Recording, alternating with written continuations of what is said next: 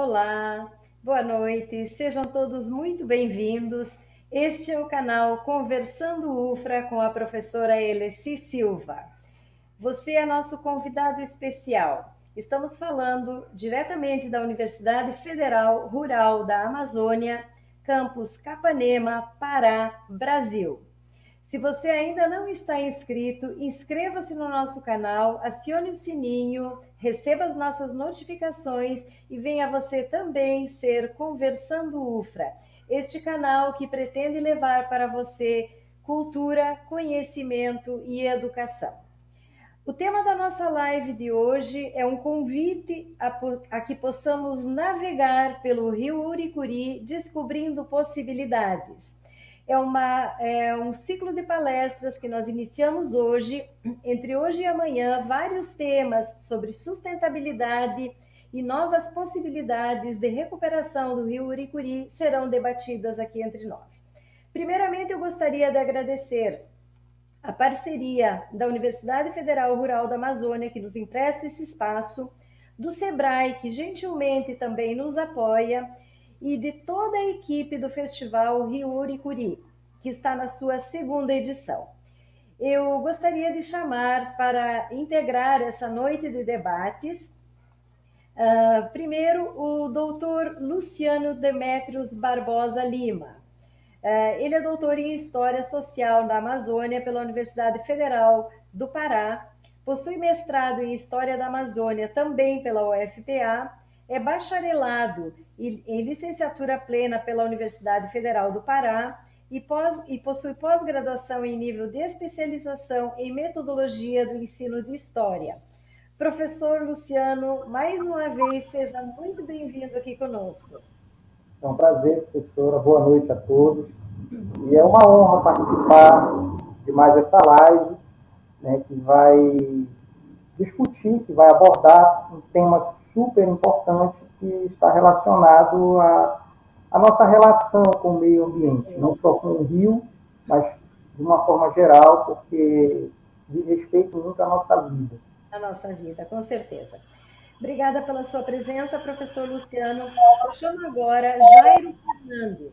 Ele é engenheiro civil, mestre em biologia ambiental, coordenador geral da Secretaria Municipal de Planejamento é integrante do, do coletivo Samambaia. Uh, também é coordenador do, uh, desse grupo que busca a promoção e valorização da cultura de Capanema, enfatizando as relações entre sociedade e natureza. Participa ativamente do grupo cultural Os Timbiras nas ações de revitalização e conservação da memória da cultura popular com destaque para o reconhecimento dos vínculos entre as pessoas e o território. Jairo, meu querido, seja muito bem-vindo, é uma honra receber você. É, é, é, uma honra participar de um evento com a relevância desse, né? É, eu acho que a primeira, é a primeira vez que a, a sociedade, com várias organizações, se propõe a discutir o Rio. Né? O Rio, uma presença tão forte na cidade, mas cada vez mais invisível. Então, é, é muito importante esse momento. Para mim, me orgulho de ter sido convidado. Obrigada pela tua presença, Jairo. É uma alegria e uma honra recebê-lo. Eu gostaria de fazer uma, uma pequena correção. Eu, o Festival Rio Uricuri está na sua terceira edição. E eu chamo agora para integrar essa mesa de debates Aquim Afonso Garcia. Ele é mestrando em agronomia com foco em sustentabilidade na agricultura pela Universidade Estadual do Mato Grosso do Sul, bacharel em agronomia pela Universidade Federal Rural da Amazônia e técnico em design gráfico. Aqui, querido, é uma alegria Olá, professora. Olá. receber você. Olá, tudo bom? Que maravilhosa e poder contribuir de alguma forma, né, com pesquisas, dados, dados que irão pluralizar aí todo todo esse desenvolvimento, né, socioambiental aí às margens do Rio Uricuri. Que bom, que bom ter você aqui. Uh, e eu chamo agora, então, uh, Fernanda Campos. ela que é engenheira ambiental e pós-graduando uh, em avaliação de impactos ambientais e processos de licenciamento ambiental pelo SENAC e mestranda em linguagem e saberes da Amazônia pela Universidade Federal do Pará. Uh, ela é membro integrante do Festival Rio Ouricuri desde a sua primeira edição. Fernanda, que alegria tê-la aqui juntamente conosco. Boa noite, professora. A gente agradece mais uma vez, né, em nome de todos do festival, poder participar de novo, contribuir ainda com novas discussões. O Rio Uricuri, que é muito importante para a gente, né, deu nome ao festival, deu nome à República, que foi muito importante durante a universidade para mim. E é, aguardo muitas informações novas sobre o, o Rio, né, o professor Luciano e todos os outros convidados, o Akin, grande amigo, e eu fico muito feliz mais uma vez de poder estar aqui com todos. Muito obrigada, Fernanda. Alegria toda nossa. E eu gostaria também de chamar o Lucas da Costa Souza, ele que é acadêmico de Ciências Contábeis da UFRA e é integrante do projeto Conversando UFRA e estará comigo nesta noite na mediação dos trabalhos realizados. Lucas, seja bem-vindo. Boa noite, professora. Eu agradeço estar mais uma vez aqui mediando, né, uma live. E é, hoje a gente vai resgatar, né, um pouco da memória, né, um pouco da, dos costumes também, né, e um pouco da, da sociedade que viveu, né, em torno do Rio Urucuri. De suma importância, né, porque, como falaram, acho que é a primeira live, ou é o primeiro processo, né, de resgate ao vivo, né. Exato, exato, Lucas. E antes de eu passar a palavra para os palestrantes dessa noite, né, Uh, eu estava aqui entre, uh, entre a live da tarde e agora essa live da noite, e eu estava pensando sobre o Rio Oricuri e, e escrevi algumas coisas e eu gostaria de partilhar com vocês. Né? Uh, sempre digo que eu não tenho uma veia poética, eu tenho apenas um capilar, né? Mas de repente, assim, às vezes saem algumas coisas. E eu tarde, tem mais ou menos uns 40 minutos. Todo rio corre para o mar. Em seu caminho, descobre amores, descobre dores, descobre paisagens. Na viagem por suas águas de nascentes cristalinas, aos percalços do caminho vai juntando uma garrafa aqui, um dejeto acolá, um sapato perdido, um sonho desfeito, um descaso, um abandono do riso alegre dos meninos. E as águas então correm lentas, pesadas, como a pedir socorro aos passantes. Ei, olha aqui, sou eu, o teu velho rio Ouricuri. E é nesse sentido que nós queremos convidar vocês a navegar conosco nas águas do rio Ouricuri, fazendo um resgate histórico, um resgate geográfico, um resgate também do perfil socioeconômico da, da população que uh, usuária nas margens do rio Uricuri, seguindo amanhã com outras possibilidades. Aí sim nós vamos trazer alguns outros debates uh, que vão nos apontar caminhos para o rio Uricuri. Eu passo a palavra agora, então, para o professor Luciano Demétrios. Luciano, a fala é tua e a alegria é nossa. Primeiramente, eu agradeço a, a honra de poder estar aqui presente, participar, e também congratulo a todos os outros integrantes aí da, da live, que irão contribuir bastante com, com seus conhecimentos hoje à noite. É, eu vou aproveitar essa abordagem sobre a questão do Rio Curicuri para fazer uma explanação mais ampla, né? porque o rio é uma das, das veias, digamos assim, que percorrem o nosso município, mas há uma história mais longa com relação a essa questão da destruição ambiental aqui na nossa região. E essa história, ela deve ser, deve ser conhecida, ela deve ser discutida, e eu vou começar fazendo uma abordagem mais, mais ampla, mais é, é, digamos assim, da região, depois eu vou, no final, eu vou adentrar mais especificamente no Rio e em outros aspectos.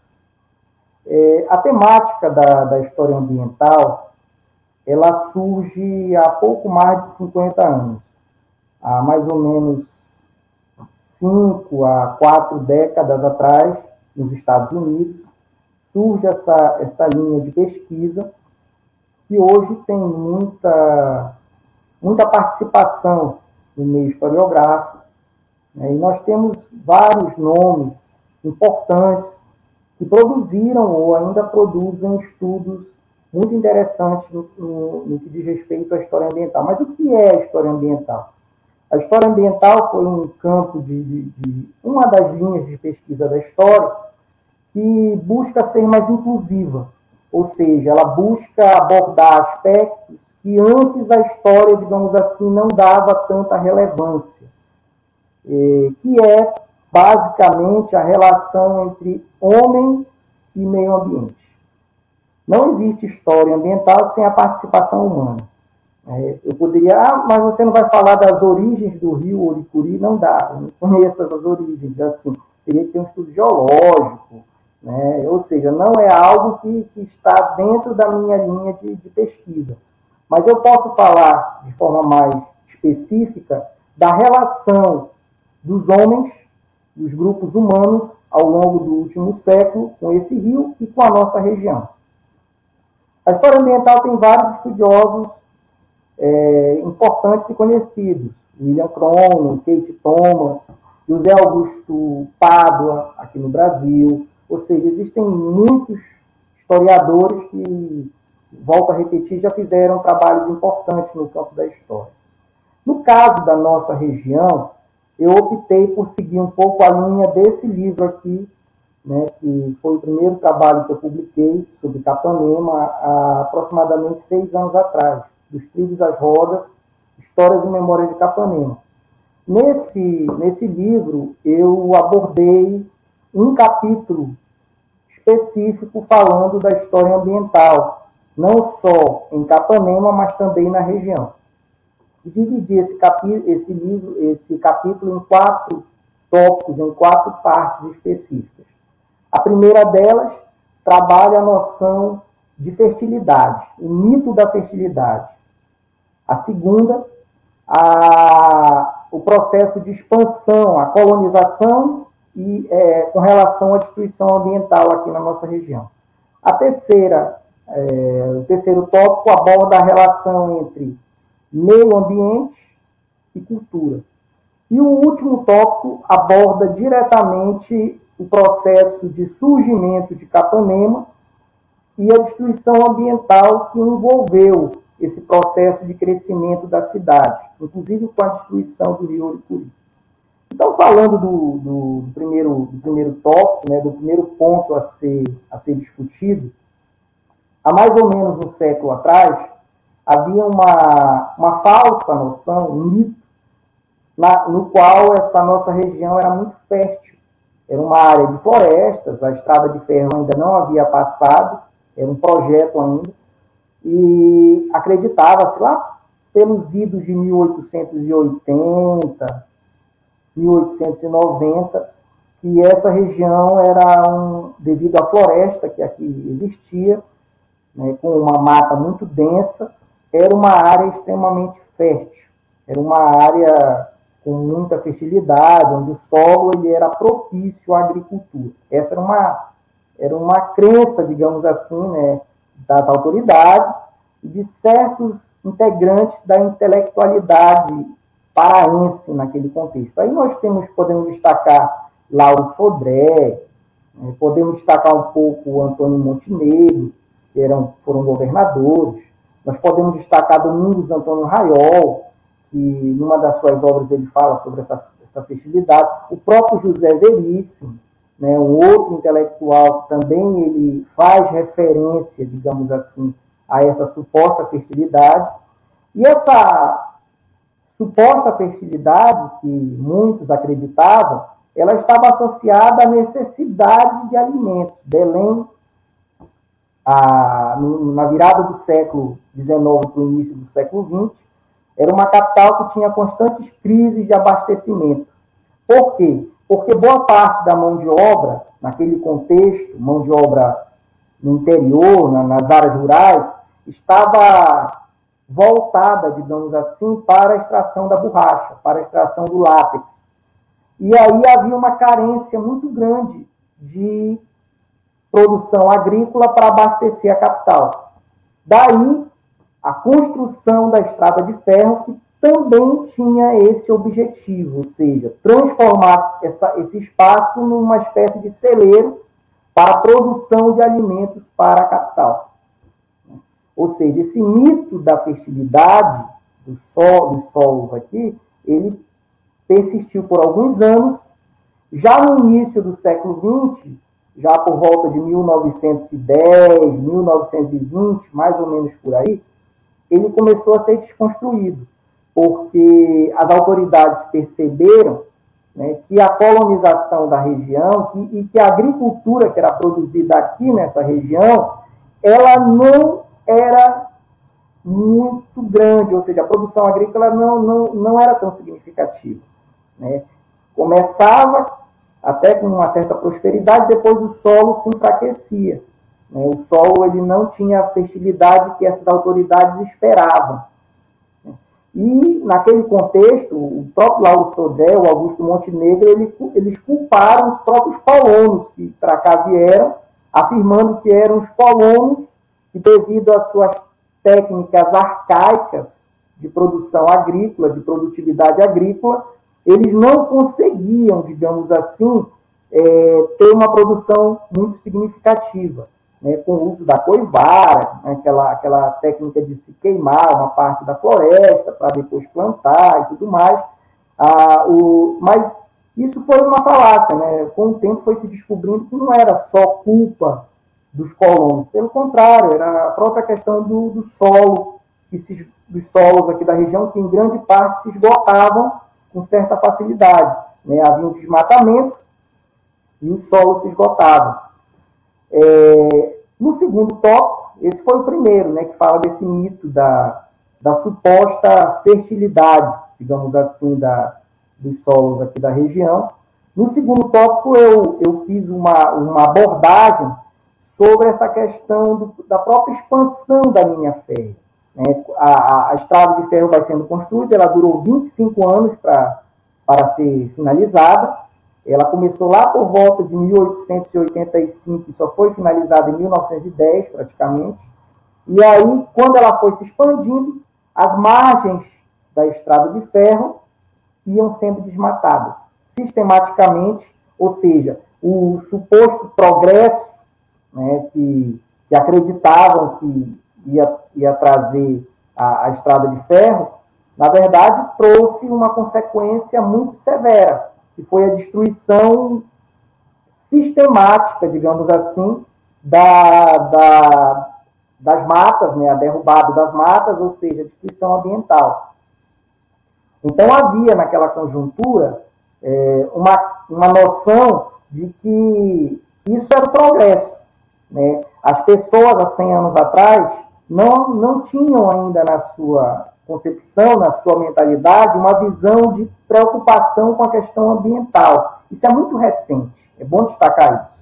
A, a preocupação que nós temos hoje com o meio ambiente é coisa de 50 anos para cá. Antes disso, grande parte das sociedades humanas elas não tinham preocupação nenhuma, digamos assim, com a questão ambiental. A destruição ambiental era algo que era normal, eles acreditavam é, é, que a natureza ela sempre ia gerar recursos. Eles acreditavam numa suposta, é, como se a natureza tivesse uma, uma constante abundância, digamos assim, e ela não iria se esgotar. É, isso está se provando atualmente que isso é uma grande falácia, que é um grande mito. Na verdade, os recursos eles vão se esgotando e os seres humanos vão ficando cada vez mais né, sem possibilidades de, de, melhorar ou então de, de, de recuperar aquilo que foi destruído. Então, esse segundo tópico, ele trabalha essa questão, que na nossa região, incluindo Capanema, a passagem da estrada de ferro trouxe consequências severas com relação ao, ao meio ambiente. As pessoas pensam que na nossa região, né, essa é uma visão que se tem, ainda existem florestas nativas. Na verdade, grande parte do que se tem aqui é capoeira. Né? Essa é a grande realidade. Como assim, professor, capoeira? A mata original, ela já desapareceu. Em 1940, só para citar um dado para vocês, de acordo com o IBGE, Capanema possuía aproximadamente 85 mil hectares. Não, isso, é, segundo o IBGE, Capanema possuía, no início do século, lá por volta de 1910, 1905, 85 mil hectares aproximadamente de floresta nativa. 40 anos depois, já nos anos 40, no final dos anos 40, essa quantidade já havia sido reduzida a pouco mais de 6 mil hectares. Então, isso eu estou falando de anos 40. Né? Eu não estou falando nem da atualidade, estou falando de 70 anos atrás. Né? Restava 6.500 hectares de mata nativa de mais de 84 mil que existia na virada do século. Então, as nossas florestas, infelizmente, temos que falar isso hoje. Eu estou falando como historiador, não sou especialista nesse campo. Né? A minha visão é uma visão de historiador. As nossas matas, a, a, floresta nativa aqui já desapareceu há muito tempo, com algumas, alguns raros pontinhos aqui e acolá. Né? Mas a mata mesmo original já não existe mais. Nós temos aqui uma área que foi transformada em pasto, né? que foi transformada em área de agricultura, que foi urbanizada, e as florestas, infelizmente, desapareceram. Se você for fazer um percurso na BR-316, né, de carro de, de Capanema para Belém, você vai verificar. Você encontra um ponto de mata aqui, outro pontinho acolá, mas essas, essa, essas matas muitas vezes são capoeiras, já não são mais a floresta original, e vastas áreas de pastagem. Né? Porque a partir do momento que, que, a estrada de ferro foi passando por aqui, é, foram se trazendo animais. Conta-se, aí eu já não tenho dados expressivos, eu não tenho como comprovar isso com dados, que muitos animais, bois, cavalos, morreram no início, nos primeiros anos, quando eles foram trazendo, porque não tinha pasto.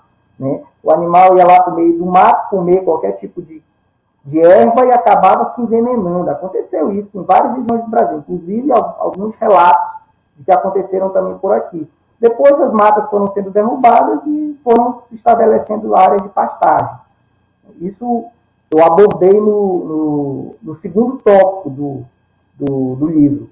No terceiro tópico, eu já vou para uma linha mais direcionada a Capanema e região, mais focada aqui na nossa localidade, que é a relação entre cultura e meio ambiente. Né? Essa relação entre cultura e meio ambiente, ela ajuda a desconstruir um pouco aquela visão que se tem na qual nós somos uma cópia de uma cidade nordestina, na qual Capanema seria uma o Nordeste, né, não só Capanema, mas as outras localidades aqui seriam cópias de cidades do Nordeste. Isso, a, a, a, quando nós analisamos a questão da relação dos homens com o meio ambiente, essa visão é desconstruída. Por quê? Porque quando os nordestinos e outros imigrantes, imigrantes vieram para cá, de outras regiões, eles se depararam com algo novo, com um meio ambiente completamente diverso daqueles que, daquele, daquele meio ambiente que eles estavam habituados nas suas regiões. Então, o cearense, ele teve que se adaptar a uma nova realidade. Ele teve que produzir é, novos tipos de gêneros agrícolas, ele teve que consumir novos tipos de alimentos, ele teve que se adaptar a climas chuvosos, e assim por diante, aos animais, às plantas, e assim por diante. Então, nós temos aí uma clara transformação no âmbito da cultura desses primeiros colonos, dessas populações que se deslocaram para cá, a partir dessa relação que elas tiveram com o meio ambiente, a partir da relação que elas passam a ter com o meio natural. Né? Isso não aconteceu só aqui, é óbvio. Em outras regiões da Amazônia aconteceram situações parecidas. As populações vieram do Nordeste ou de outras regiões e tiveram que se adaptar a um meio ambiente completamente diverso. É bom destacar também que se tinha, né, os, os primeiros colonos, é óbvio que eles tinham essa visão de civilizar, né, de povoar, e essa visão civilizatória, entre aspas, ela está relacionada também à destruição ambiental. Essa destruição ambiental não é só fruto de, não é só culpa das nossas autoridades. Ela, essa culpa ela deve ser compartilhada. É, são autoridades, são moradores, né, os colonos, etc. e tal, que foram, né, devido a diversas práticas, transformando rios, como o Rio Oricuri, em esgotos, praticamente em algumas áreas, né, infelizmente, ao despejo de, de dejetos, a, a, a questão do, do fim da, da, daquela mata que margeia, né, das matas que margeiam o rio, e isso tudo vai assoreando o rio, vai destruindo o rio. É, infelizmente, é um, é um, dado que tem que ser ressaltado, mas é, um, é uma consequência do, do, próprio processo histórico. E não aconteceu só com o rio Uricuri, diversos outros córregos que, que, circundavam, que circulavam pelo, pelo município, eh, pelo atual, pelo atual município de Capanema, sofreram danos também praticamente irreparáveis. Isso não é só em Capanema. Né? Infelizmente, é algo que a gente vê em, em quase todas as cidades brasileiras, em várias partes do mundo, né? mas que deve ser mudado. Essa consciência com relação ao meio ambiente deve ser alterada. Né? Então, é, só voltando aqui à discussão com relação aos tópicos, o terceiro tópico eu abordei essa questão entre cultura e natureza, ou seja, esse choque cultural, essa transformação que vai ocorrer nos colonos, nos migrantes, a partir do momento que eles vão entrar em contato com um meio, com um meio natural completamente diverso daquele que eles estavam, digamos assim, habituados, daqueles que, daquele meio ambiente que eles é, tinham tido experiências anteriores. E no último dos tópicos desse, desse capítulo, eu abordo a própria formação do meio urbano, a própria, o próprio surgimento da cidade. Como assim o surgimento da cidade? A relação entre o crescimento do espaço urbano e a destruição ambiental. Né? Se construir um mito, e esse mito não é especificamente nosso, é bem geral, de que é, o progresso é concreto. O progresso é aterrar né, áreas pantanosas, áreas de rios. O progresso é você é, é, acabar com o meio natural. E esse mito, essa visão, ela permeou a mente dos primeiros moradores e permeia até certo ponto, até hoje, é, é a visão de muitos moradores da cidade, de que você está trazendo progresso, né? fechando a passagem de um córrego, poluindo um rio, é, jogando lixo em áreas inadequadas e assim por diante. É, se construiu esse mito, e ele é bem interessante. Eu, eu, faço até uma discussão rápida sobre essa questão no livro, que é o seguinte: por exemplo, Capanema teve um, um, número majoritário de pessoas que vieram do Nordeste, particularmente do Ceará, mais especificamente das áreas de seca, né? das áreas do semiárido, do sertão. Então, lá no sertão, o que atrapalhava o progresso era a falta de água. Aqui, quando o colono chega, quando o, o, o migrante chega aqui em Capanema e na região também, o que vai atrapalhar o progresso, na visão de muitos, é o excesso de água. Né? Então, eles vão fazer de tudo para acabar com as áreas pantanosas, para aterrar, para, ou seja, obstruir é, a passagem de água, de, de garapés, etc. e tal, ou seja, os rios vão sendo destruídos. E esse foi o destino, infelizmente, de boa parte dos rios que, que estão em Capanema, inclusive parte do rio Oricuri.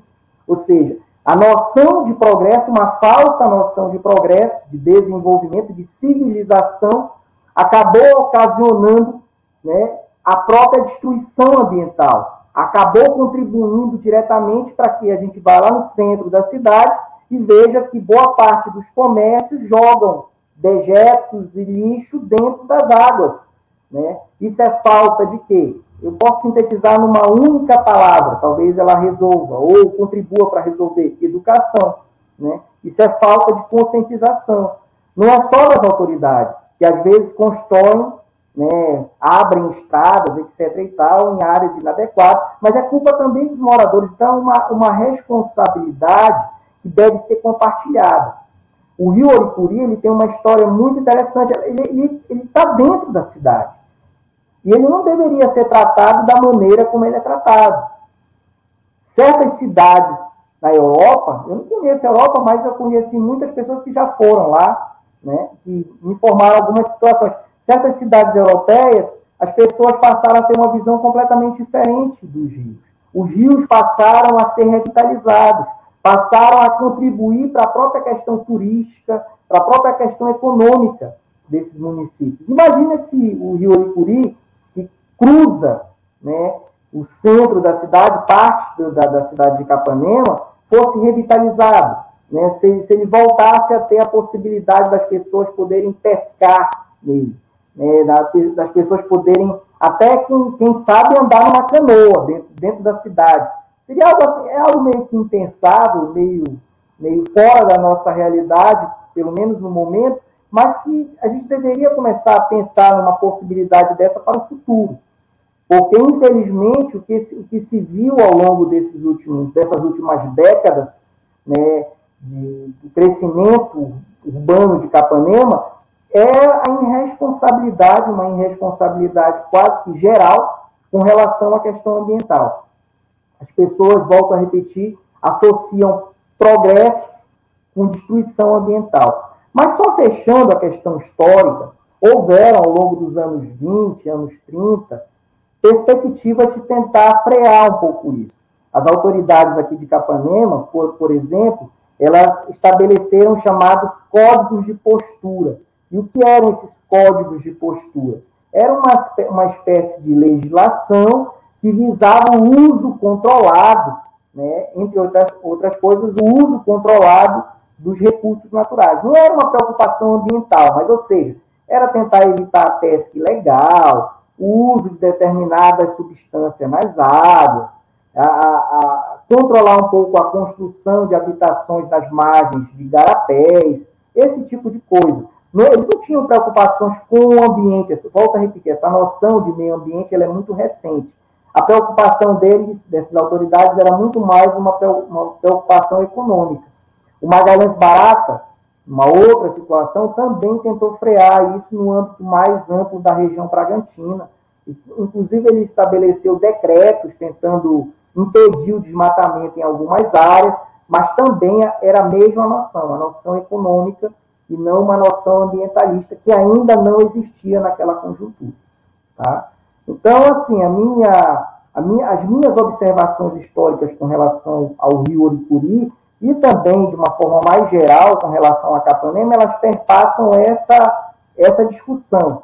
Né? O que eu já pesquisei, aquilo que eu já estudei sobre essa temática, perpassam essa, essa discussão envolvendo essa relação dos seres humanos, né, dos primeiros habitantes aqui, dos colonos, com o meio ambiente, uma relação, volto a repetir, bastante danosa, bastante prejudicial, mas que ainda pode ser revertida em alguns aspectos.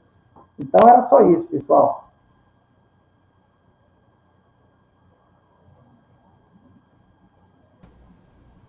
Muito bem, professor, excelente aula. É, as imagens que você gostaria de passar, você quer passar agora? Como é que você pode quer ser, Pode ser. Então, é, pode ser. Eu, é, eu vou passar. Podem colocar as imagens. Perfeito, perfeito. Vamos lá, então. Vamos colocar as imagens, fotos antigas, belíssimas. Pode colocar para a gente, por gentileza, Lucas. Olha, essa aqui é uma imagem da, do trem, né? Da, de uma da, das locomotivas que passaram a, a fazer parte, digamos assim, da paisagem dessa nossa região na virada do século XIX, princípios do século XX. E como eu já falei para vocês agora há pouco, a passagem do trem tem uma relação direta né, com o processo de destruição ambiental, já que as margens da, da, da linha férrea foram as, os primeiros espaços a serem desmatados.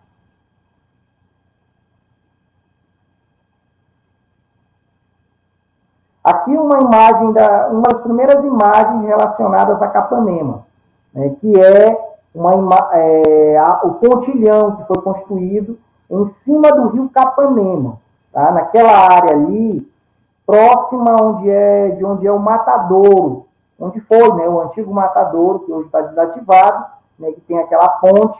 Esse foi o primeiro pontilhão que foi construído ali naquela área para passagem do trem.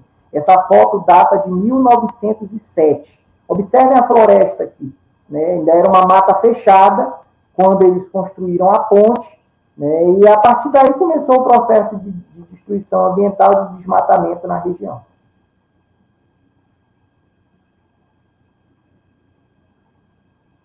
Uma outra imagem né, de um outro pontilhão aqui do, ligado a Capanema, nas proximidades de Capanema, né, que mostra também não só o processo de passagem dos trilhos, mas também a, a densidade da área florestal aqui naquele, naquela conjuntura, ou seja, uma, uma, uma densidade, uma, uma floresta que nós sabemos que hoje não existe mais.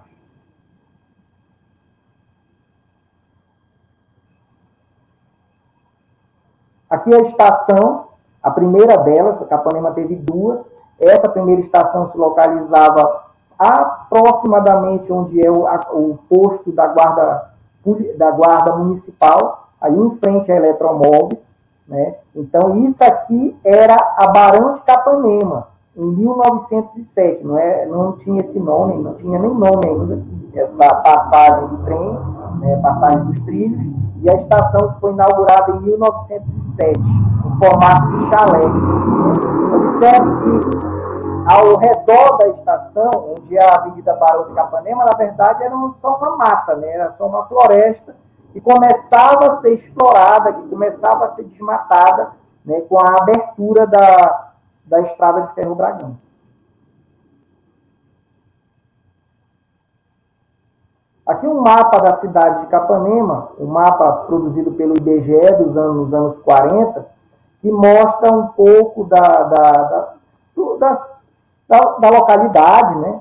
Mas também a gente tem que, que, ressaltar que a produção desses estudos realizados pelo, pelo IBGE foram muito importantes no sentido de conhecermos mais sobre esse processo de destruição ambiental. Muitas das informações que eu tenho sobre a questão ambiental em Capanema eu coletei em, em dados do IBGE, né, que foram fundamentais. Infelizmente, no momento atual, né, o IBGE se encontra no estado em que se está, né, que nós sabemos muito bem. Mas existem dados muito importantes, eu até indico aos demais colegas, aqueles que quiserem pesquisar mais sobre Capanema e região, existe a página chamada Biblioteca do IBGE, que é uma página que eu utilizei muito e que me forneceu muitas informações sobre Capanema e região, inclusive com vários mapas.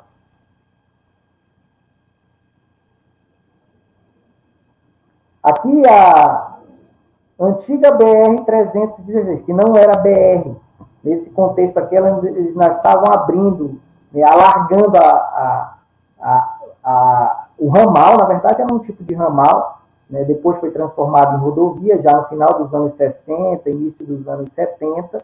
Né. Para quem não sabe, essa estrada aqui, antes dos anos 60, ela era chamada de Estrada do Fio, o ramal do fio, porque o fio do telégrafo, a rede telegráfica passava por aqui. Ela não passava pela estrada de Peixe-Boi, passava pela, pela estrada onde é atualmente a BR-316. Okay? Muitos colonos se estabeleceram aqui. Né? Muitos colonos é, é, acabaram se localizando em áreas rurais próximas de Capanema a partir das margens da, da atual BR-316, que como vocês podem perceber na imagem, ainda era de pissarra, né? não, era, não tinha ainda o asfalto.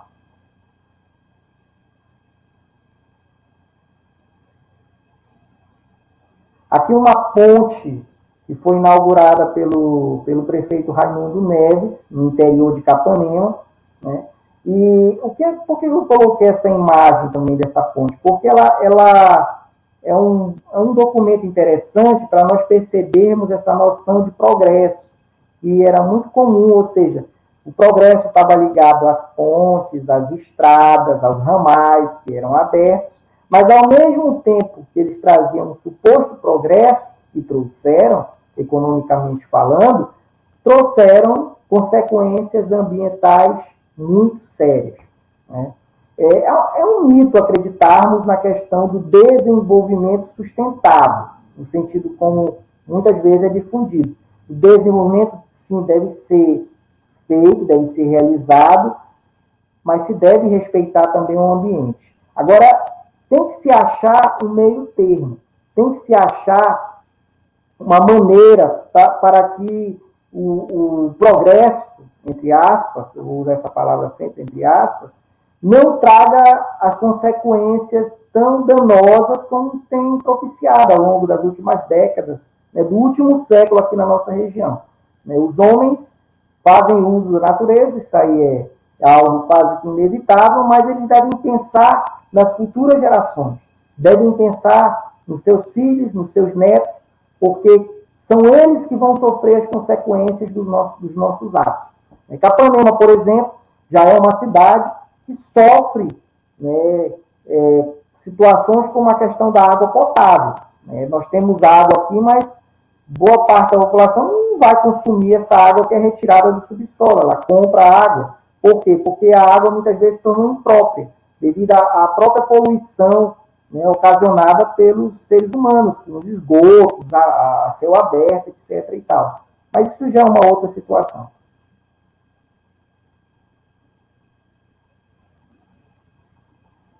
Aqui o ramal de Salinas, né, esse ramal aqui, aqui essa imagem é da ponte, bem aqui fica a ponte do Jaburu, do rio Jaburu. Né? Esse ramal de Salinas foi um dos primeiros que foi aberto, né, que hoje é a estrada que vai para Salinas. É, já era um projeto desde o final do século XIX, mas ele só foi efetivado lá pelos anos 30, anos 40, que esse ramal foi finalmente aberto, né, e que possibilitou o acesso a área que nós chamamos, né, conhecemos como Salinas. Ok? Aqui uma, uma, a capa né, de um dos códigos dos livros que eu é, expliquei para vocês, né, que eram os códigos de postura do município, que tinha, entre outros aspectos, a perspectiva de tentar é, preservar, ou pelo menos limitar a destruição ambiental no, nas primeiras décadas do século XX.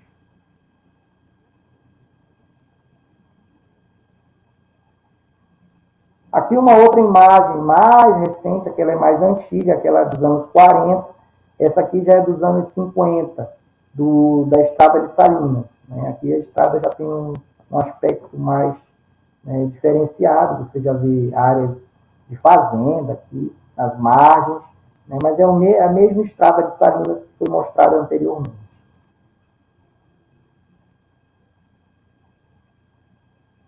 Aqui o rio Oricuri, as margens do rio, né, sendo é, é, trabalhadas por funcionários da prefeitura.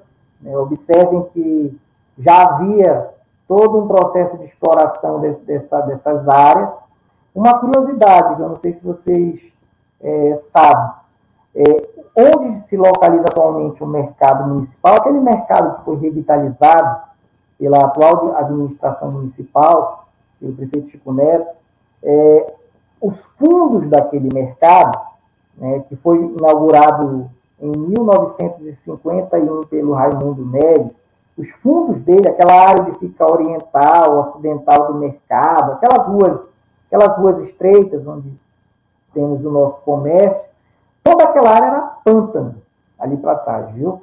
Toda aquela área eram áreas que, quando o rio Oricuri ele, ele enchia, né, tinha, tinha cheias do rio, é, aquilo ali ficava tudo alagado. Depois aquilo foi sendo aterrado, né, com o passar dos, dos anos, e ali se transformaram naquelas, naquelas naquelas vielas, né, que hoje são utilizadas pelos comerciantes. Mas durante muito tempo, até o final dos anos 40, aquilo ali era tudo área pantanosa, atrás do mercado. Tá? Pode continuar. Não, essa imagem já foi, já foi mostrada. Essa imagem já está repetida. Tem mais alguma? Não? Belíssimas imagens, belíssimas imagens uh, que você nos presenteia aqui, né, Luciano? E junto com a tua fala também, tão, tão bonita, tão esse resgate histórico é tão importante para a gente poder para a gente poder refletir mesmo o que, que nós queremos, né? Eu acho que esse, esse é o papel dessa, dessa live aqui, desse momento que nós estamos fazendo, dessa, uh, desse ciclo de, de, debates aqui sobre o Rio Uricuri, e quem sabe a gente consegue fazer outros e outros e outros campos, né? Uh, tentando ver, já que nós temos hoje, como você bem disse, né, a preocupação com a questão ambiental é uma questão bastante recente, mas extremamente necessária e urgente. É extremamente. Nós, nós dependemos disso. Então, ações como essa uh, são fundamentais para a gente tocar o nosso trabalho em frente. Muito obrigada, Luciano. Daqui a pouco a gente retorna para abrir o papo com os vocês. tá certo. Eu vou passar a palavra, então, ao Jairo, é, o Jairo Fernandes, que vai fazer para nós, então, um apanhado também geográfico do, do, da, do, do Rio Uricuri. Jairo, a fala é tua, por favor, esteja conosco aqui para dar continuidade nos trabalhos que estão sendo feitos. Fique à vontade. Certo. Então, boa noite a todos. Eu, eu é, as, as informações que eu vou repassar aqui, elas foram construídas com base em estudos que foram feitos acho, desde o final dos anos 90 e que, e que eles assim tinham um, um, um propósito, foram construídos de, de maneira fragmentária para compor é, tanto um plano ambiental da cidade, que foi feito nos, em 2009, quanto para compor parte de projetos na, projetos na área ambiental, mas também projetos na área de cultura. Então, é, é, a primeira coisa né, que, que deve ser colocado é que o conhecimento propriamente geográfico do Rio ele é muito fragmentado, tem, tem, tem poucos estudos sistemáticos. E o que eu vou apresentar são coisas que foram feitas por, por mim, por outras pessoas, por um grupo né, que se preocupa, tem se preocupado gradativamente cada vez mais né, com o destino do rio Urucuri. Então, a primeira coisa que a gente tem que pensar, assim, é, o Urucuri ele é um curso d'água que tem cerca de 20 quilômetros de extensão. Ele nasce por perto daquela região que se chama Santa Rosa, subindo a Barão de Capanema, indo em direção a Tauari. Ele nasce onde hoje fica uma fazenda há três anos atrás eu visitei a nascente e ela está é, razoavelmente conservada, tem, mantém a mata ciliada em torno e continua. Mas aí, a partir da, da nascente, ele já vai, ele tem áreas que foram é, represadas para açudes, se não me engano, dois açudes.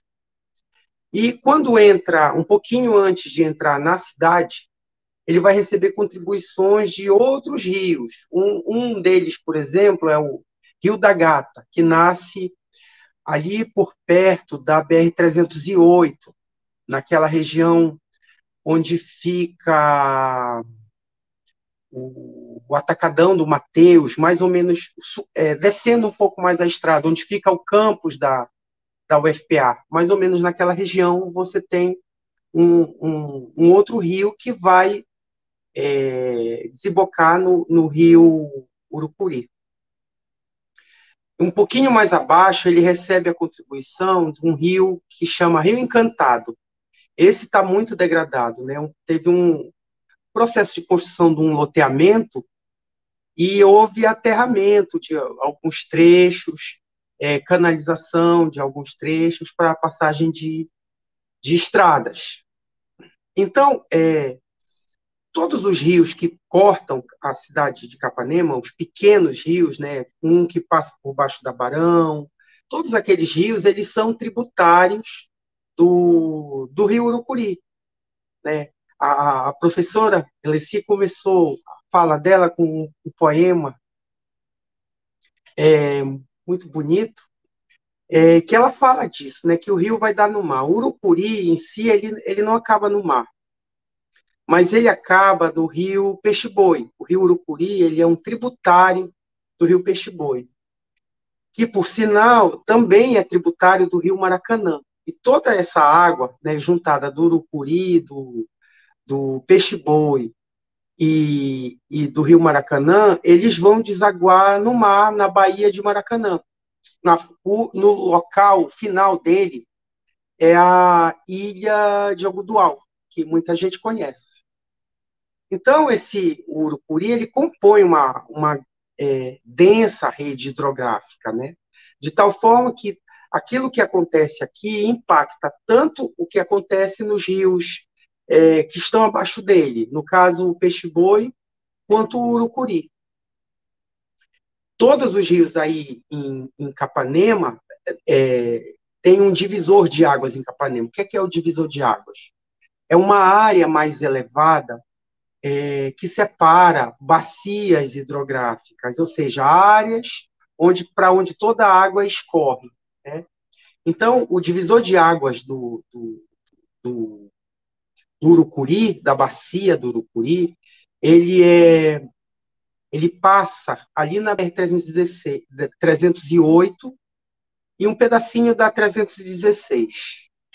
E o outro divisor seria aquela área do da, BR, da PA 124, ou seja, a, a, rodovia que termina, que vai, que liga para Salinas. Aquele rio, logo no início, que o pessoal chamava de atolador, ali logo saindo de Capanema em direção a Salinas, é o rio Igarapé Soldadinho. Também é um contribuinte, também é um afluente do rio Urucuri. Todos os rios que estão na cidade são tributários do rio Urucuri. Inclusive o rio Garrafão, que está passando por um processo de é, criação de uma unidade de conservação é, e muito ligado a, a, a, considerar esse papel de importância que tem conservar os cursos d'água na cidade. Eles, ele também é um contribuinte do, do Rio Urucuri, como o próprio Rio Capanema, que o professor mostrou a fotografia, o rio que fica na saída da cidade em direção a, a, a Peixe-Boi. Então, essa bacia hidrográfica, que o Urucuri é a calha principal, ela, ela é ela toma conta da cidade inteira, né? Tinha um tempo que as pessoas diziam assim, Capanema é uma bacia, né? É, quando você sai da cidade, tanto indo para o cemitério São Francisco, lá na saída para Bragança, você olha em direção à cidade, você vê a cidade toda é, num vale, né? Ela toda muito baixa e esse entorno todo muito elevado é justamente a, a calha do rio Urucuri. E o que é interessante dessa bacia é que ela é uma. Ela se caracteriza pelas ba baixas altitudes. Então, Capanema era uma cidade, o espaço onde a cidade é, foi edificada, né? Ela era constituída por uma série, mais de 20 lagoas, que centraliza e, e, áreas de, como o professor falou, atrás do mercado, um, um brejo, um baixio. Ou seja, é, é uma área que ela é, ela está toda sujeita ao regime de águas do rio, devido às baixas elevações e à quanti, grande quantidade de pequenos córregos é, e lagos. A, a ferrovia ela passou justo na na área, digamos assim, que era um pouco mais elevada dessa enorme planície formada pelo Urucuri e pelos seus afluentes. É, uma coisa também interessante, até uma informação que eu fui saber há pouco tempo, e aí a gente indo para a questão da, das águas subterrâneas e do problema do abastecimento de água da cidade, né, é que Capanema ela é uma, digamos assim, a, a área onde se, se recarrega os lençóis freáticos, é, ou seja, as águas subterrâneas do aquífero Pirabas. O que, que é o aquífero Pirabas? É uma, um enorme reservatório de água subterrânea, que está situado a pouco mais de 100 metros de profundidade. Não é essa água desses poços de boca que a gente tem aí, é uma que está abaixo, que é, um, é uma água de elevada qualidade, elevada qualidade, que e que ela está situada, né, é, ela pega toda essa região aqui nordeste do Pará. E aí tem, existe uma discussão no meio da própria hidrogeologia a respeito do, do, onde é que essa água é recarregada, né? onde é que ela é reposta. Todo lençol freático tem uma zona que a gente chama zona de recarga, que é onde a água, ou do rio ou do, da chuva, consegue penetrar até atingir essa, esse, esse corpo de água subterrânea. A, a, o, essa água do Pirabas, que é a água de melhor qualidade que existe na região, na região inteira, é, a zona de recarga dela é a, provavelmente a nascente do rio Capanema, ou seja, é, é aquela área que fica por, por trás do que seria a, a fábrica da Cibrasa, é a zona de recarga de um aquífero que tem capacidade de atender toda a região né, por, por tempo indefinido. Então, a, a, a, conservação da bacia, ela é, ela é assim como do, do, do rio em si, ela tem, é, teria impacto né, é, regional, Primeiro, por conta da, da, dessa zona de recarga de água subterrânea, mas também por conta do, do, do da, da, cadeia de tributários que compõem o Urucuri. Eu vou contar uma historinha para vocês. Há um, um, tempo atrás, há uns 10 anos atrás, eu fui participar de um evento em, com outros municípios. E aí, na época, eu estava, eu, eu era diretor de proteção ambiental da, da, da, da Secretaria de Meio Ambiente de Capanema. Então, estavam outras pessoas, de secretários de outros municípios.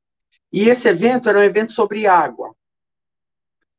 E aí, em algum momento, a, a, a secretária de, de Peixe-Boi levantou, né, é, e perguntou para mim, em público, né?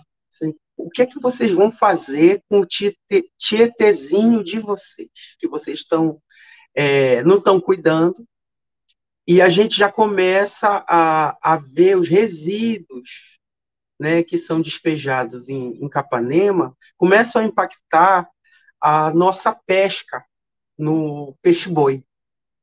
Eu fiquei muito assim, eu eu, eu, eu entendi a, a demanda dela, né? E aí fui perceber o quanto que aquilo que está acontecendo em Capanema em termos de, de degradação ambiental do Rio Urucuri e de todos os seus tributários, né, eles têm, eles têm um impacto é, sobre outras regiões e a gente nem imagina isso. Mas um rio, ele, ele, ele, ele, em geral, ele tem esse, esse impacto regional né, na medida em que ele, ele carrega né, tudo que, que, que ele carrega uma memória ambiental mesmo, né, das substâncias que são jogadas, objetos que são jogados, e vai, vai conduzir para o mar. Então, a gente tem uma responsabilidade, quanto município, muito forte sobre o que está acontecendo com o Rio e sobre o, as consequências, né, é, no, no, futuro, é, sobre o que está abaixo de nós, considerando o curso do rio. É, sobre a de degradação ambiental, um dos estudos que, que eles estão está em vias de publicação, eu acho que até é, complementa um pouco aquilo que o professor Luciano já colocou, é um estudo que tenta fazer um, um propõe um faseamento, ou seja, uma divisão em etapas sobre o processo da, da relação da cidade de Capanema com o rio Urucuri. Então, nesse estudo, é, ele foi feito basicamente com, com relatos, né? a gente recorreu à, à estratégia da, da, de história oral, é, relatos da, da memória de moradores do entorno e moradores da cidade.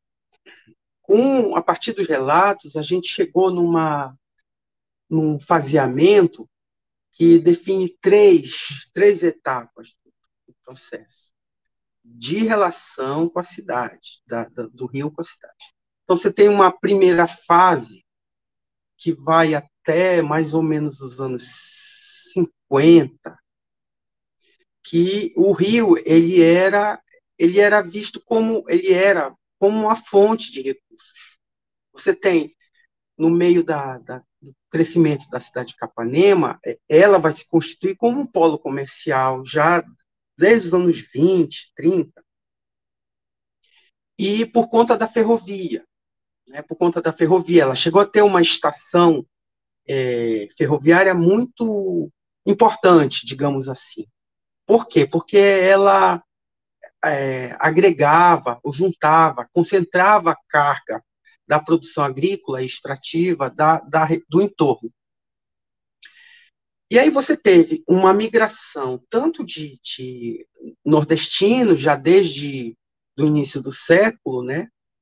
mas você teve também migração do entorno, das regiões do litoral do, do Pará, aquela área é, que fica os municípios em direção a Salinas, como Patipuru, Primavera, Pirabas, mas também Tracuateua.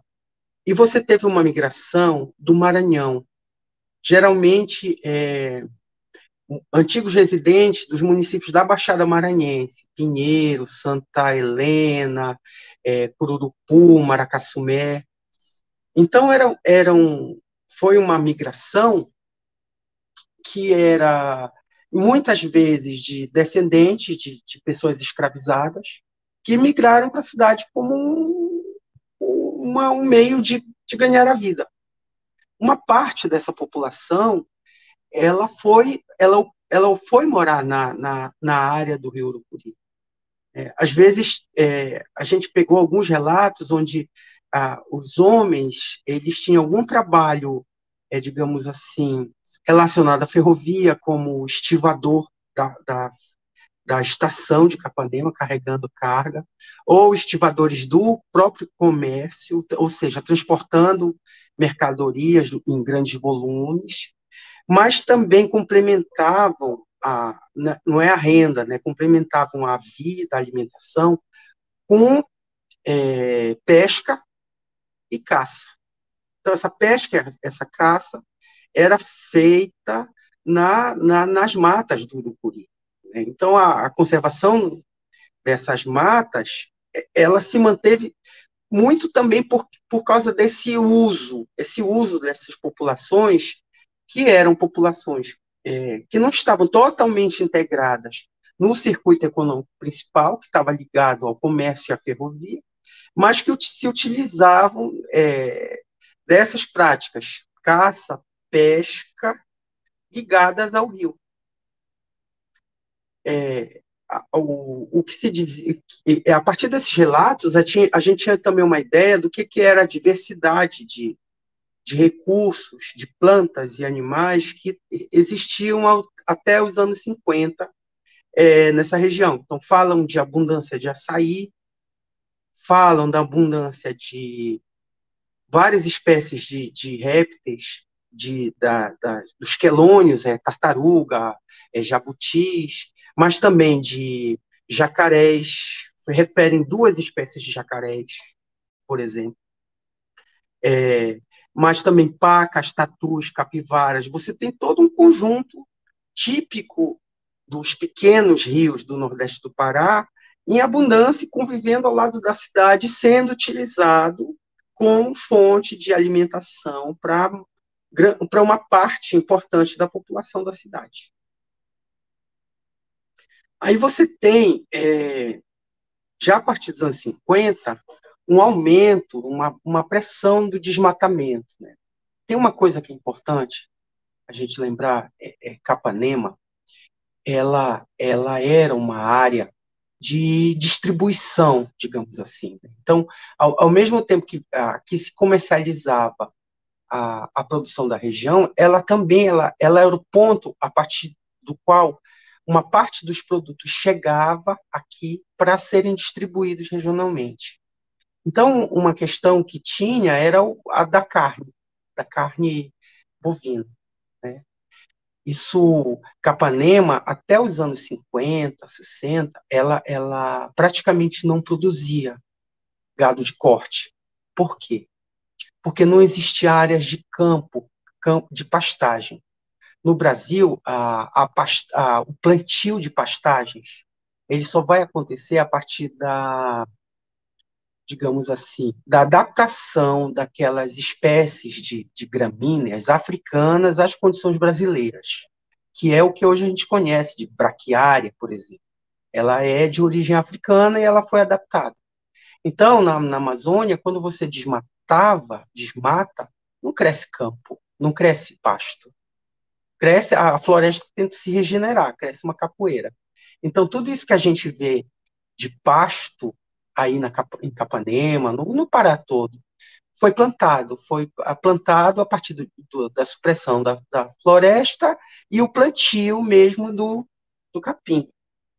E aí o gado, ele era, o gado que existia, ele era é, criado nas áreas de campo natural, que são aquelas que ficam hoje em, em Tracuateua, ao norte de Capanema, em Coatipuru, Primavera, Bragança. Mas essa produção ela não era suficiente para abastecer é, a região toda, né? Então existiu um fluxo, rapidamente se instituiu um fluxo de transporte de gado a pé é, do Maranhão, que era onde existiam grandes pastos naturais, para Capanema. A, a, foto que o professor mostrou lá da, da BR-316 do ramal do fio, né, da estrada do fio, era essa estrada do fio que era utilizada para fazer o transporte, porque o telégrafo era ele ligava é, São Luís a, a Belém, passando por essa região aí. Então essa é, é, essa estrada, digamos assim, é o, é o, é o, o caminho terrestre ou a ligação terrestre mais importante é, durante todo o século, o início do século XX, final do século XIX, que a, a estrada telegráfica é de 1900 e 1886. Então esse esse esse esse então o gado era trazido para para Capanema por essa estrada e distribuído no matadouro, no mercado, né, e vendido para as regiões do, do entorno a partir dos, do, dos anos 50, isso, isso vai crescer bastante. Aí tem o desmatamento da, da área do entorno para abrigar gado. E logo em seguida você vai ter, com a possibilidade do plantio do plantio de, das espécies africanas, é, você vai ter é, uma expansão do desmatamento também para a criação de gado. Aí isso vai acontecer ao longo de toda a bacia do Urucuri. E, e, digamos assim, essa é a dinâmica que vai que a gente observa ainda hoje.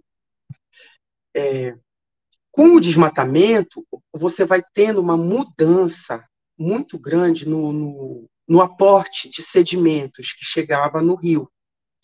E aí ele vai se tornando, aos poucos, um rio de meandros, não sei se todo mundo vai, mas é aquele rio que tem as curvas em S. E nesses meandros foram foi se acumulando areia, formando praias de areia. Já nos anos 60 para 70, o Urucuri estava cheio de praias, digamos assim.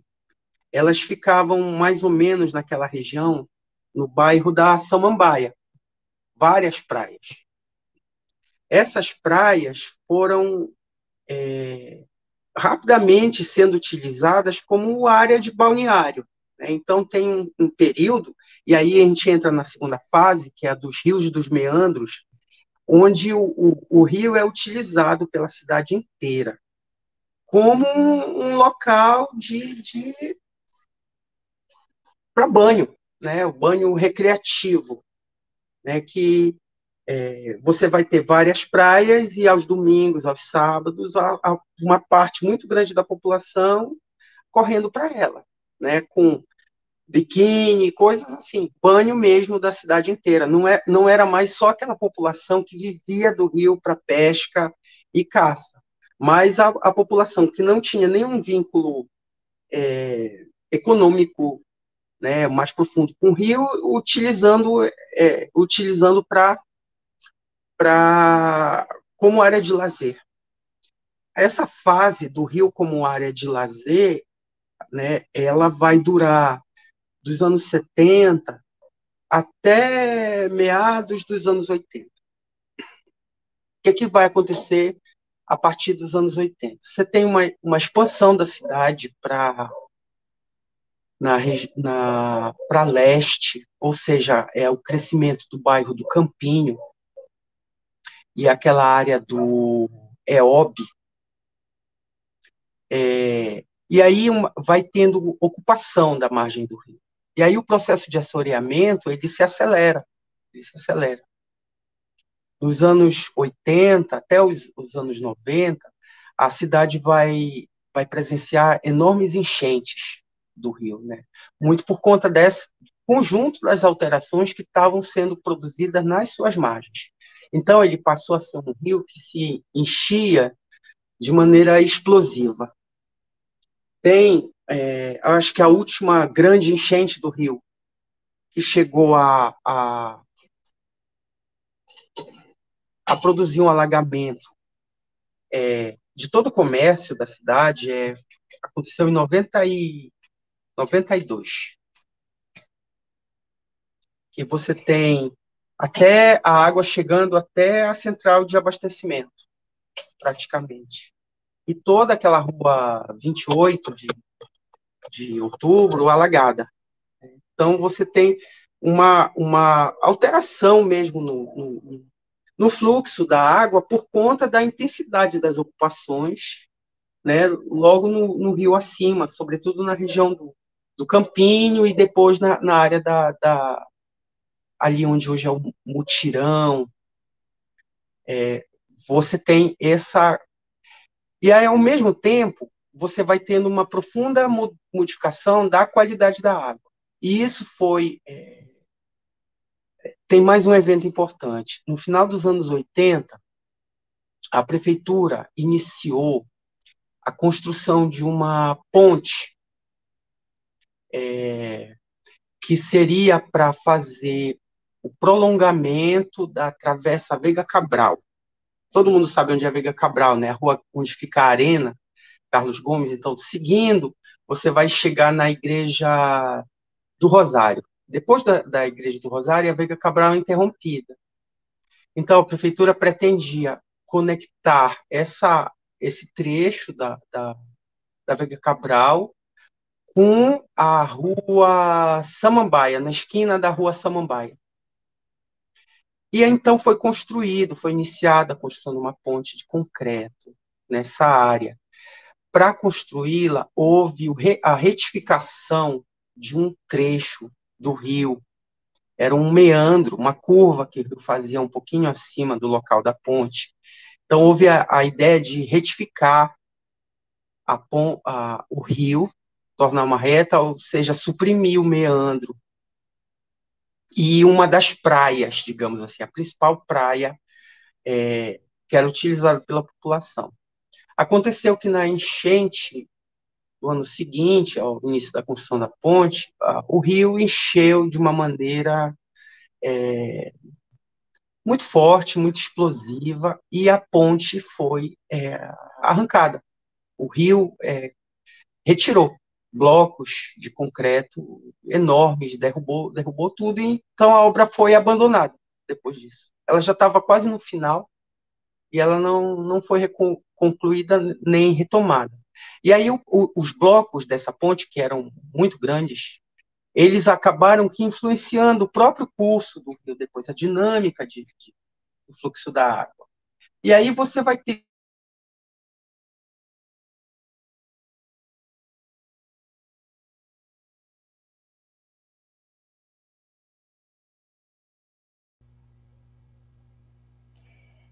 Tivemos.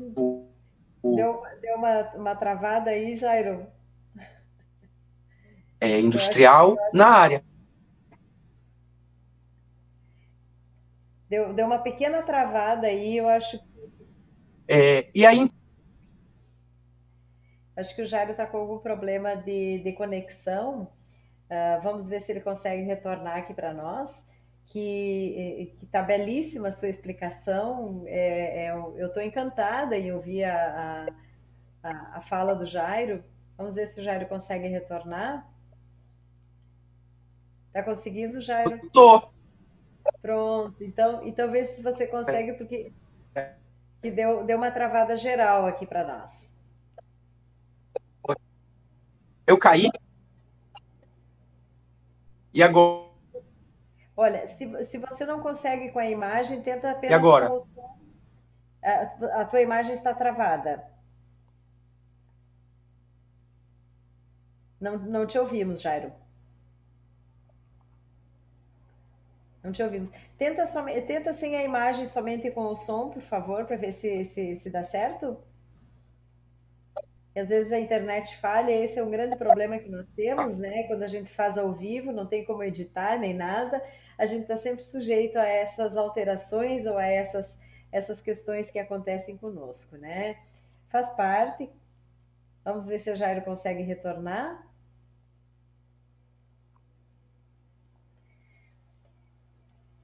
Parece que não, acho que o Jairo não vai conseguir retornar logo de momento nós vamos uh, interromper a fala dele e depois, tão logo ele consiga retornar, uh, ele conclui uh, a sua explanação. Tá? E vamos, vamos dar sequência, então, na, nas nossas atividades. E eu vou chamar para fazer a, a, sua apresentação a partir de, de, uma pesquisa que foi realizada no âmbito da Universidade Federal Rural da Amazônia, aqui no campus de Capanema, a partir de, da, da turma de Engenharia Ambiental no ano de 2019, é, quando se realizou o estágio urbano. Então, todos os alunos, ah, todos os alunos ah, é, pesquisaram, né, foi feito um, uma, um mapeamento entre, entre diversos ah, é, entre diversos professores que se uniram dentro desse projeto e cada equipe de professor, uh, cada equipe de professor uh, fez um, uh, tomou conta de um, de um aspecto específico da cidade, né? aliás, do Rio. E, e nós fizemos, então, a, a, a, minha parte dentro da, da desse trabalho foi ter, trabalharmos um, uma um perfil socioeconômico dos, uh, dos nossos dos moradores da beira do rio Uricuri. Todos os professores realizaram trabalhos, realizaram atividades e nós resolvemos então fazer traçar esse perfil, uma vez que eu trabalho com a disciplina de sociologia ambiental. Então nós fizemos um mapeamento, dividimos a turma em várias em, em vários uh, em vários grupos e cada grupo fez a aplicação de um único, de um único instrumento de coleta de dados, e a partir disso, então, nós uh, uh, concluímos esse trabalho, compilamos esses dados e conseguimos, então, mapear o perfil socioeconômico desses moradores. Esse trabalho deveria ser apresentado agora pelo Akin, que parece que também teve um pequeno probleminha de, de conexão. Eu vou chamar então para dar, dar sequência na nossa atividade, para ver se o Aquim e o Jairo conseguem retornar. Eu vou chamar a Fernanda, que ela é representante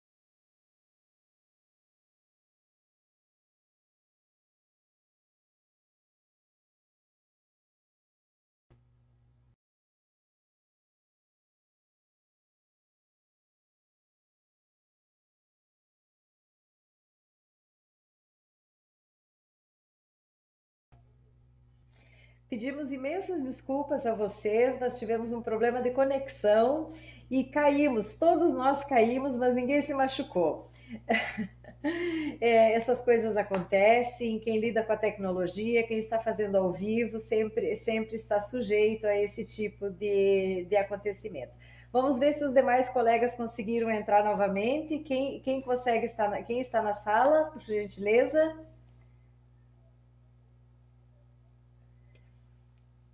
Muito bem, o Lucas está na sala.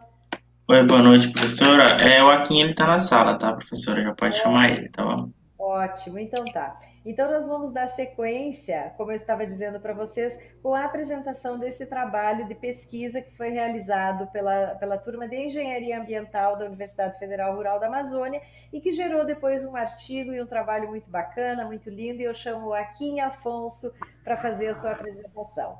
Vamos lá. Olá, professora, boa noite. Voltamos, que bom. Tá, tá tendo retorno? Tá tudo tranquilo, pode seguir. Ah, é ótimo, ótimo. Boa noite a todos, eu queria agradecer primeiramente o convite. É, é muito bom participar, né, integrar um projeto seu.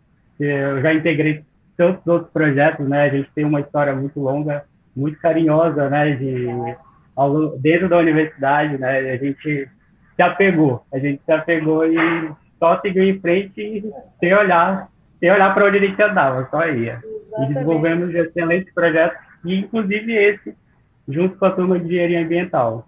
Exato, exato. O foi nosso acadêmico, é egresso do curso de agronomia, é, foi meu, foi meu aluno, e nós realizamos infinitos projetos dentro da universidade, e mesmo agora ele no mestrado, eu não largo do pé, vira e mexe, eu trago desenvolve alguma coisa com a gente. Vai lá, é contigo. A gente tem o número um do outro, né? A gente não consegue se perder. Quando se perder, tem o um endereço salvo. Bem, uh, primeiramente, o Rio Uricuri, né? O Rio Uricuri é um...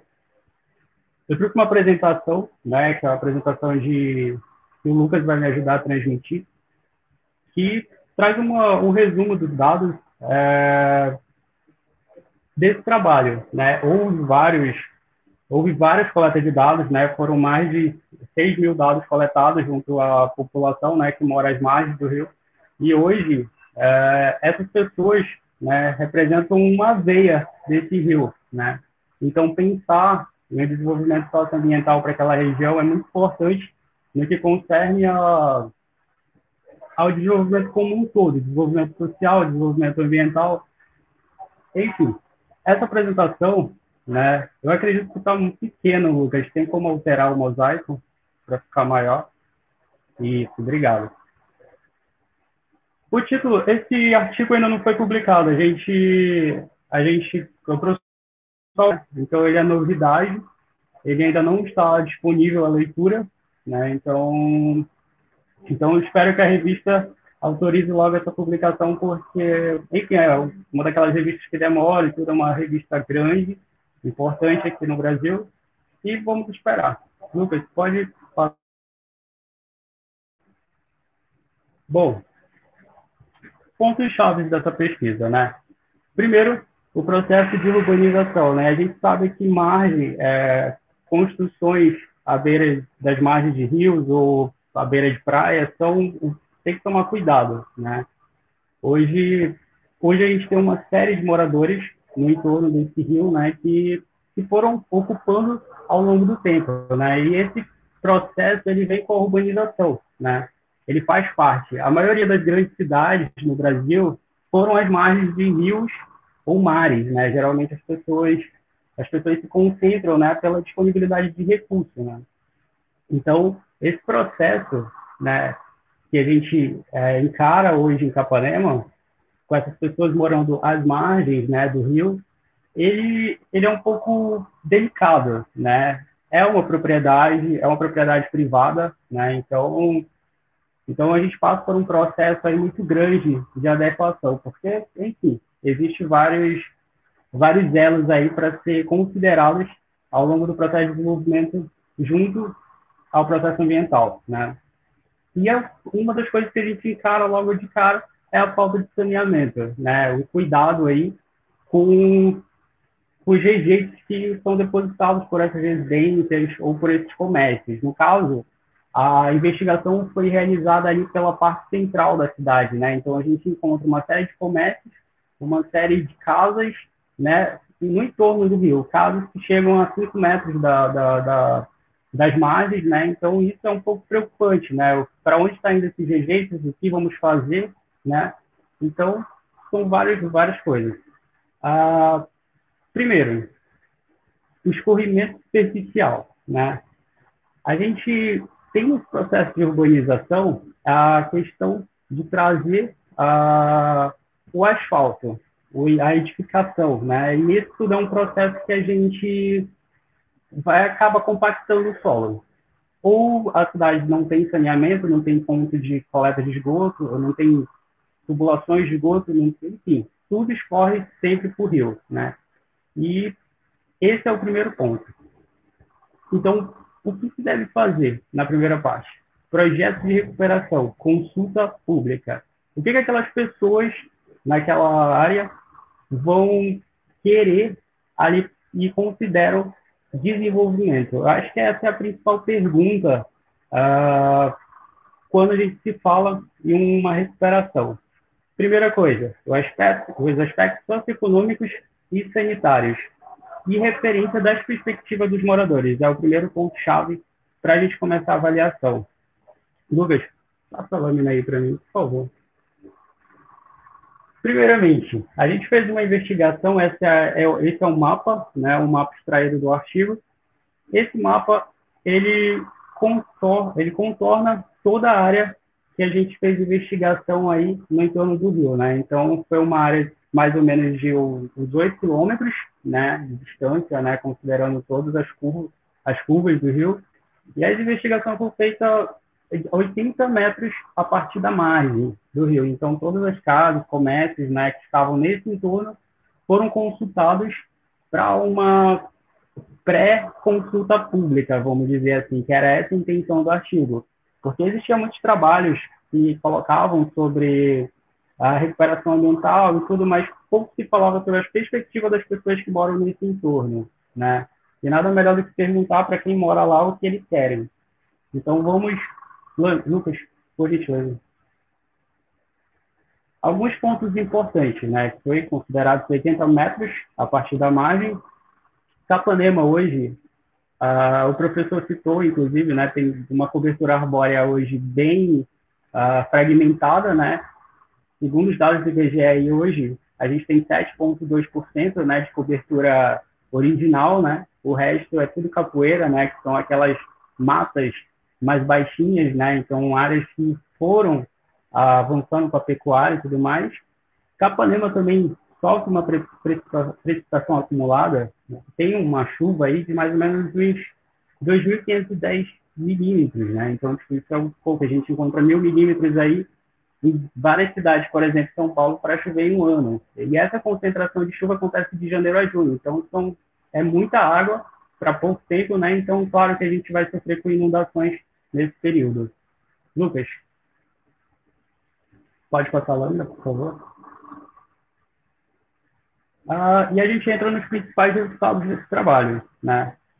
Então, a gente queria saber ah, quem morava ali, primeiramente a gente encontrou mais pessoas do sexo feminino, né, considerando todas as pessoas que moravam dentro das casas, não só os entrevistados, né, então foram 61% aí, 60% de mulheres, né, e 38% do sexo masculino. A faixa etária mais expressiva era 45 ou superior, de 45 não, são pessoas, são pessoas mais uh, mais velhas, né, a gente não encontra uma população mais jovem, Inclusive, outro dado também que foi colocado lá são os donos, né? Os donos e donas de residências e também tem muita gente nova, né? Assumindo a casa, a residência. Então, geralmente é aquela, aquela área que a gente encontra, tipo, o processo de favelização, né? Que a gente dá de cara muitas grandes cidades.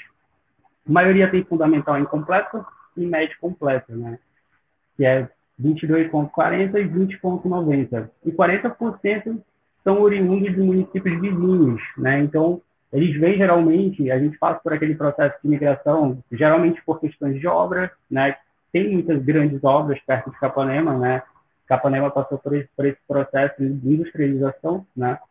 E isso contribuiu para esse processo de criação de pequenas comunidades, né?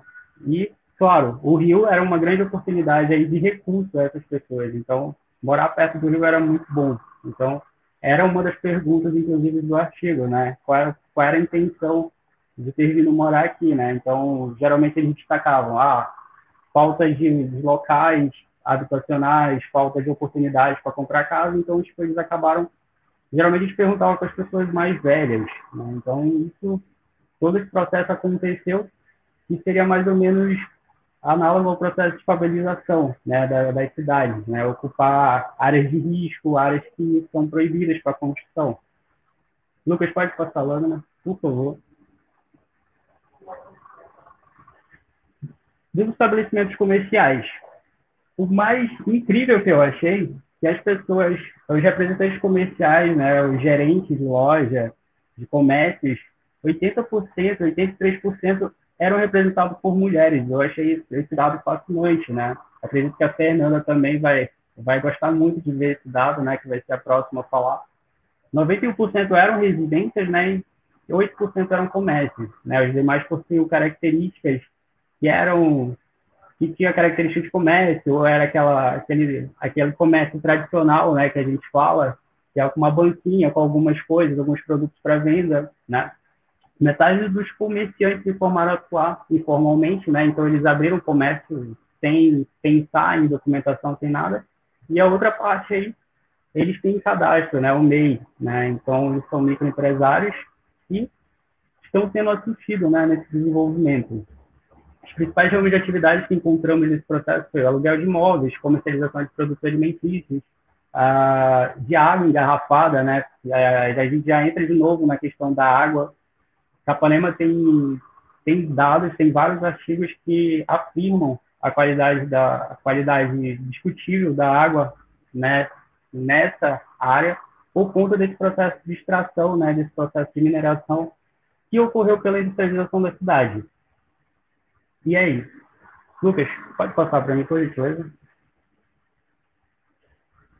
As composições familiares giravam em torno de um a três pessoas, né, por casa. Isso representou quase a metade, de 4 a 6, e mais de 7 representavam 4%, né.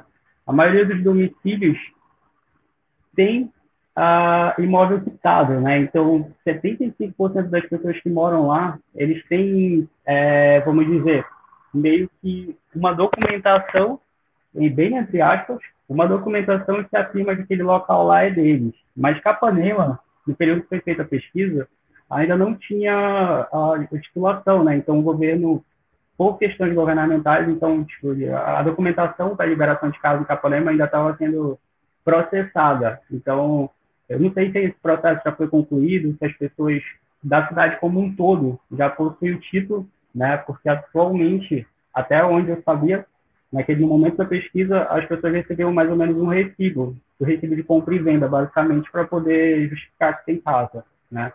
Ah, e isso, aí isso, isso foi se construindo ah, ao longo do tempo, né? E foi melhorando. Eu acredito que já foi aprovado e isso já foi resolvido. Então, o mais importante disso é que, mesmo que tenha um recibo, aquelas pessoas, né, elas têm, têm posse daquela área. Né? Então, retirar essas pessoas daquela área ali é um pouco complicado. É um processo, um processo lento e é um processo que tem que ser trabalhado. Se for manter, tem que ter muito cuidado do que vai continuar ali. Né? A maioria dos domicílios são pagos, né? Ah, e alguns pagam aluguéis, né? Porque tem casos lá que, que formam vilas, e essas vilas geralmente são alugadas para estudantes, trabalhadores, né?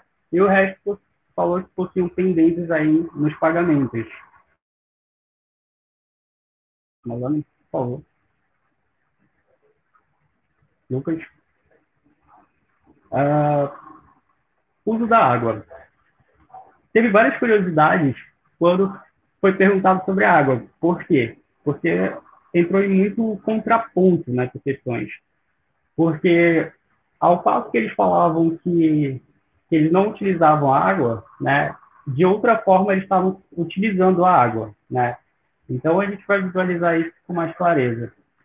9% afirmaram utilizar água para lavar roupa, né? Então, ou seja, tem gente lá que utiliza a água do rio, as margens do rio para poder lavar roupa, para lazer, prática de natação, prática de natação, pesca, alimentação, né? De subsistência e uso de, e usa como destino para esgoto, né? Isso falaram 9%. 9% chegaram e falaram, não, eu utilizo essa água como esgoto, né? Então, ah, os resíduos do meu sanitário, os resíduos da minha pia vão todos por esgoto, né? Mas aí a gente contorceu essa pergunta para não ficar tanto de, tão direta, né? E tentar obter o resultado de outra forma. Uh, a gente começou a perguntar se eles viam os vizinhos das casas laterais utilizando a água de alguma forma. Então a gente fez todo mundo se dedurar para ter os dados mais conclusivos, né?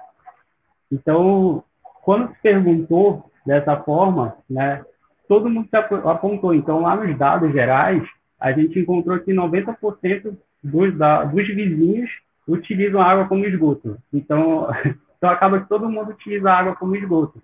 E a gente, e a gente não, não tem como questionar esse dado, porque pelo fato de não ter tubulação nem, nem tubulação específica né, para destinar esses resíduos, então a gente crê que sim, uh, todos os resíduos domésticos e comerciais vão parar no rio, sim. Né? E tem dados hoje que justificam isso a nível químico, então já está mais comprovado. A fonte de água, uh, que é a mais utilizada lá, que inclusive o professor acabou de comentar, né, que, é, que a água mais potável seria 100 metros né, de profundidade. Então, a gente encontrou lá poços tubulares às margens do rio, uh, abastecimento de água, que seria o serviço público, né, ou poços escavados. As profundidades variavam entre, maioria, era de 8 a 10 metros. Pelo fato de ser próximo ao rio, era muito fácil encontrar água, né? Então, isso também não anula o fato dessa água está contaminada, né? Pela proximidade do lençol freático, os contaminantes desse rio vão estar presentes na água, né? Então, eu conversando com alguns amigos, né, uh, da Secretaria Municipal uh, de Saúde também naquele período, eu identifiquei que existe sim, muitos casos de pessoas que chegam aos hospitais, aos postos de saúde, reclamando uh, de dor no estômago ou a, hoje sendo diagnosticado com doenças que sim estão relacionadas à água, né? Então esse consumo ele existe, né? E é um pouco perigoso, né? Porque realmente pode causar danos aí à saúde e causar a levar a doenças mais sérias, né? Sobre a fossa, né? E poços, né? 54% afirmaram que sim, uh, que tem uh, fossa nas suas residências uh, para o destino do, do, do, dos resíduos dos sanitários, né? E 45 apontaram que não, ou seja, vai para o rio. E a distância mais apontada aí por eles, das pessoas que tinham fossa negra né, em casa, fossa negra não, porque fossa negra já é mais, já é o padrão mais, vamos dizer, ABNT. A, a fossa é fossa mesmo um buraco, né, com tijolos, né, e o fundo é para poder a água. É basicamente isso. Mas a distância mais uh, expressiva aí foi de 2 a 5 metros. Tem 10 metros, né, de, de, de, distância, mas a mais expressiva foi de 5, de 2 a 5 metros. O padrão recomendado é a partir de 15 metros pela, pela BNT, né? Então, isso é um pouco perigoso para as pessoas que moram nessa margem, às margens do civil. Lucas, pode passar para mim, por gentileza. Bom, aqui a gente utilizou um recurso. Uh, aqui a gente utilizou um recurso é, é uma tecnologia nova, né, um método de avaliação novo desenvolvido pela USP, que é o UDRI, né, que é ele forma uma nuvem de palavras e a gente faz avaliação. Como a gente estava trabalhando com muitos dados e a maioria dados quantitativos, né, aliás qualitativos, aliás a gente trabalhou os dois dados, né, mas alguns dados eram qualitativos, então eram textos gigantes porque a gente escolhia os, os comentários das pessoas, então a gente precisava extrair a cerne do pensamento dessas pessoas. Então a gente utilizou esse recurso, que é muito interessante, né? E eu recomendo para novas avaliações, né? Então a primeira pergunta que a gente fez, né, é sobre a participação da gestão municipal sobre o Rio Guricuri, né? 68% afirmou haver omissão do poder público na manutenção do rio. Então, a gente perguntou para a população, né, de quem é esse papel, de quem é essa responsabilidade. Então, a gente teve respostas satisfatórias uh, em uma parte dos casos, mas a maioria dos casos, ainda assim, é, passava todo o dever para a gestão pública. E não é assim que funciona, né? É um ambiente de todos e todo mundo tem que cuidar e todo mundo tem que fiscalizar, né? Lucas, por gentileza. Essa daqui é a metodologia. A gente extrai Uh, ele captura uma parte, uh, ele pega vários comentários e o software faz o, a análise das palavras mais repetidas nas falas das pessoas. Então, como você pode ver, uh, a pergunta era sobre qual era o que, como a gestão, a, qual é a participação da gestão, né? Então, as pessoas citaram o quê? é papel do, da gestão municipal a limpeza.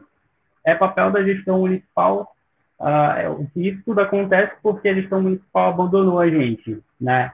A fiscalização que está ali no cantinho. Então, falta a, falta a gestão pública fiscalizar, sendo que tem um monte de olho também, ali as margens do Rio pode também estar tá visualizando isso. Eu não estou falando que também uh, não é culpa somente da, da gestão municipal, mas é um papel de todos. E não adianta um ficar apontando para o outro e não tentar resolver, né? Então, descaso, acúmulo, né? Que teve, teve algumas pessoas que falaram que, que a gestão municipal não vem e acaba acumulando uh, muito lixo, as margens, né? Então, a gente tem uma visão muito, muito abstrata, vamos dizer assim, do que é uma manutenção em um rio. Para eles, a manutenção do rio é fazer a extração de toda a vegetação nativa das margens, e isso está totalmente incorreto. Lucas, pode passar para mim, por gentileza? Também foi questionado é, sobre, especificamente sobre a vegetação, que é bem curioso. Uh, a gente queria saber o que, o que eles acham sobre a presença da vegetação. Né? 72% afirmaram que a vegetação se influencia de alguma forma no rio. Aí a gente vai saber aqui na nuvem de palavras, Lucas, a gente pode saber, uh, mais ou menos, pode passar, uh, no que, uh, o que eles pensam, a cerne disso tudo. Então, preservação é a primeira coisa. Isso, isso eu achei maravilhoso, que bom que essa palavra ficou em destaque nessa análise. Já que todo mundo pensa que a vegetação está ligada à preservação, então a gente já tem menos trabalho aí na educação ambiental. Perfeito. Então, tem outras palavras ali, erosão, né, atração de animais. Aí tem outras palavras preocupantes, que é acúmulo. Acúmulo de quê? De lixo. Então tem muita gente que acredita, pelo tamanho da palavra, tem muita gente que acredita que a, a mata que fica no entorno ali da, da, da área, da, das margens do rio, elas causam um acúmulo de lixo. E na verdade, é um passo atrás. O lixo não era para estar tá aí, primeiramente. Já começa por aí o erro. Ah, aí, se o lixo, o lixo está ali por conta da falta de fiscalização, a falta de atenção e a falta de educação ambiental. A mata que está no entorno do rio, ela serve justamente para que não ocorra aquele desastre de enchente e tudo, para que as coisas fiquem mais fluídas. Por que isso? As raízes das, da vegetação ajudam na penetração da água no solo. Isso, isso daí isso daí está mais do que assim, mais do que comprovado, né? Então, quando você tira a vegetação, começa a acontecer erosão e compactação, né? Principalmente, eu já vi algumas, algumas limpezas acontecendo ah, no entorno do rio, eles utilizando máquina pesada para compactar, né? E eles fazem uma compactação ah, desse rio, dessas margens, né? E o que, que vai causar? Claro, enchente. Para onde é que a água vai? A água, naturalmente, ela retorna para o lençol freático. Isso, isso é um processo natural. A gente tem que entender esse ciclo, o ciclo dessa, da água, para poder começar a discutir as demais questões, né? Algumas pessoas, algumas pessoas não, bastante pessoas citaram que também a vegetação ajuda na qualidade da água. Sim, né? Tem várias plantas, várias, várias, uh, realmente várias plantas que contribuem nessa na extração de, de organismos, não, é, moléculas tóxicas ao meio ambiente. Então, existe também essa reciclagem de nutrientes é, nesse processo, né? Bem em cima está escrito a palavra atrai. E é muito curioso essa palavra, porque é, essa é visão é de, de algumas pessoas que falaram que a vegetação atrai animais, animais perigosos da casa, tipo cobra, outras coisas. Então, para eles, é a destruição completa do rio. Então a gente também tem que entender as diferentes visões, né? Tem gente lá que quer realmente destruir todo o rio, acabar ali e canalizar, né? Porque canalizar, quando se, quando se constrói um canal, né, todo de cimento, bonitinho, aquilo ali, pode ter certeza que aquilo ali vai ser totalmente de... ali, ali o rio já está morto, não existe mais rio, né? O que existe é um grande bueiro que a cidade inteira deposita vala. É basicamente isso, em resumo. Então, tem que tomar cuidado. Quando se fala em canalização de rio, já não é rio, é canal. Então, a gente já, já, já vamos mudar essa visão aí para poder justificar melhor. Lucas, por gentileza.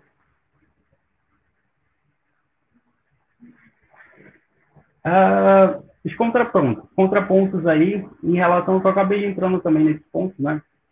em relação à postura das empresas, né? Eu, a gente botou no questionário as pessoas para denunciarem algumas empresas, as empresas que ficam próximas das residências, né? Então, 53% afirmaram que já viram uh, os comércios locais e, uh, e, outras indústrias jogando esgoto, né, diretamente ou lixos, carros de lixo dentro do rio. Então, teve, teve alguns depoimentos que afirmaram ter visto os caminhonetes jogando sacas de lixo dentro do rio, né, como se fosse um depósito. Então, esse, essa, esse tipo de coisa acontece, né, e é um pouco perigoso. 90% é, afirmaram que a limpeza, né, isso eu falei, agora há pouco eu disse também que era muita gente que afirmava que essa limpeza, né, que a, que a limpeza a limpeza deles, o que eles consideram limpeza? É, a, é ficar no nível do solo.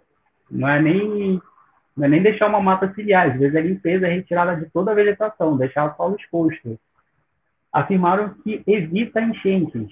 Eu acabei de falar, isso está incorreto. Esse pensamento está incorreto. Daí, o entendimento, de forma generalizada, a população, toda essa população, da importância, uh, da importância da educação ambiental, né? para que esse tipo de coisa realmente não aconteça. 15% dos entrevistados, dos entrevistados afirmaram que, que já tiveram problemas relacionados, vinculados à água, né? Então, tipo, ah, o médico conseguiu diagnosticar, conseguiu fazer ali uma, um mapazinho e chegou à conclusão, ah, o seu problema de saúde está relacionado à água. E 15% das pessoas, né? Então, são casos porque, às vezes, as doenças relacionadas à água podem pode ter vários sintomas e pode ser mascaradas por, outros, por outras doenças, enfim. Então, enfim, poucas pessoas lá têm, ah, vamos dizer assim, condições de um acesso à saúde para ter uma, um resultado mais incisivo em relação ao problema de saúde. Então, essa falta de assistência acaba mascarando esses dados, né? Então 15% só conseguiu, mas eu penso que são bem mais pessoas. Pelos comentários que eu escuto, vindos da, de profissionais que trabalham na saúde pública municipal de Capanema, esse dado é muito maior. É, 53% afirmaram que sofrem problemas recorrentes em relação a enchentes na margem do rio. Olha, olha, olha, olha que constância nesse dado. 53% das pessoas dizem que anualmente suas casas são alagadas. Olha o perigo. Então, é, é, tem que fazer alguma coisa em relação a isso. Se todo ano a sua casa está sendo alagada, né? Uh, se todo ano a, a organização pública está vendo essa população com as casas tudo sendo destruídas, os móveis sendo destruídos, então acho que está tá na hora de fazer alguma coisa. São muitas pessoas, né? A gente não entrevistou na maioria, a maioria das pessoas, né? A gente fez coleta, amostras em pontos específicos e chegamos a esse resultado. Bem, em relação, teve outra pergunta também que foi feita ao longo do trabalho, mas ela não está aqui presente, que é, uh, você já recebeu algum apoio governamental pós-enchente? Alguma bolsa, algum auxílio? Todo mundo disse que não, né? Então, tipo, não existe nenhuma ciência pós-enchente ali para essa, essas pessoas. Então, as pessoas anualmente compram móveis novos para poder colocar nas suas casas. Os perdidos, porque geralmente são, tem várias casas lá que têm estruturas para fazer barreira para água. Geralmente as casas estão sendo construídas em palafitas, então eles estão subindo. Então, a cada ano, na verdade, a cada ano, a altura do rio vem subindo, né? Então as casas estão subindo juntas. então todo mundo está tentando fugir e todo ano tem móveis destruídos aí. Então é, um, é uma questão a se aprofundar. Sobre, sobre a participação que eu havia falado agora há pouco, 64% acredito que é papel da, popula da, da população e da governança, né? Então, 64% se acusaram, vamos dizer assim, acusaram o governo também. 34% falaram que é papel do poder público e apenas 1,5% falou que é papel da população, né? A maioria a gente vê que é papel da população. Mas as pessoas sempre vão circundando ali respostas e a gente encontra esses contrapontos aí na análise de discurso de cada um. Lucas, por favor. Pode passar. Eu trouxe outro projeto que já não faz parte do, do artigo escrito em si, mas é um projeto satisfatório que eu fiz e esse, tra esse trabalho aí foi uma das partes uh, do meu, da minha monografia, que eu desenvolvi junto com o professor Danilo, né, lá da UFRA de Capanema, e a gente fez um projeto junto, uh, a minha irmã também, que é engenheira civil, a gente desenvolveu esse projeto para um projeto de recuperação aí que está ligado a um parque linear, que a gente circundava a cidade inteira. Então, esse daí é um projeto de orla, que eu desenvolvi na minha monografia, né? Então, a gente faz uma... Eu fiz uma investigação sobre a perspectiva da população para esse rio, o que eles queriam, de fato, esse num trabalho paralelo. Então, esse trabalho, ele pesava os gostos, o gosto da população que vive ali. Porque não adianta construir uma obra é, com a opinião de uns poucos, né, para ser utilizada por muitos. Né? Então, eu vejo várias obras aí públicas não sendo consultadas e isso é um erro. Né? Lucas, pode passar a lâmina para mim? Esse daqui, é, eu tirei a barrinha de proteção né, para ficar mais visível. Esse daqui é um projeto muito eficiente que não provoca danos à vegetação. Você vê na parte inferior que ele tem a vegetação preservada, a estrutura da orla ela é em palafita e ela tem furos que seguram inclusive árvores nativas, né? Que foi outro dado preocupante de Capanema. Quando eu fiz a elaboração do projeto, eu fiz uma análise da arborização urbana uh, de Capanema, foi identificado que 80% da vegetação atual de Capanema é exótica que é lamentável. Então, coloquei o açaí, né? Vamos, vamos trazer açaí, tem um pouquinho da, da helicônia ali no fundo, então vamos trazer um pouquinho mais desse verde é, nativo para as obras regionais, né? Para brilhantar, né? Tipo, a gente não precisa muito de planta exótica aqui na região, já que a gente tem uma flora muito bonita. Pode passar, Lucas, para mim, por gentileza. Isso daqui é o projeto lá, né? Você pode ver que a, as calçadas formam uma grande canoa, né? Dá para visualizar melhor naquela primeira imagem lá em cima, que, eu, que é muito interessante. E isso daí era um pedido da população, né? Tipo, a população tinha um gosto, é, gostava de navegar e tudo, falava assim, ah, não, quero, quero um rio que eu possa andar de canoa. Então, comecei a trazer isso na arquitetura, né? Lucas, pode passar para mim. Esse daí é um projeto também de quiosque, continua na vegetação nativa, né? E essa construção integral, ela foi justamente para isso. Foi para preservar, né? Essa área toda é em palafita, o que é muito interessante porque ela não se foca à margem do rio e ela está com a edificação apropriada para que não ocorra inundações. Então, esse tipo de projeto que tem que ser levantado ah, para as margens do rio Uricuri, trazer novidades, né? trazer é, coisas positivas, né? coisas que a população utilize e coisas que não danifiquem o meio ambiente. Lucas, pode passar para mim? Esse daqui é a frente, né, do que seria a canoa, né, e tudo. Pode ver que as árvores estão vindo lá do, do solo, bem baixo, né? Então, isso aqui são palmeiras imperiais, né? As palmeiras imperiais, ela pode atingir até 12 metros. Então, aqui a gente está quase próximo da copa, aqui na, na, na aqui no, no, calçadão, vamos colocar assim, na orla. Então, é uma estrutura alta, é uma estrutura bonita, que não danifica o, as margens. Lucas, pode passar, por favor mais fotos, né, mostrando essa, essa orla. Pode passar, por favor. Bem, queria agradecer né, a oportunidade e eu não vou concluir porque eu acho que a conclusão vem a partir da discussão. eu vou deixar aí aberto para a gente conversar sobre isso.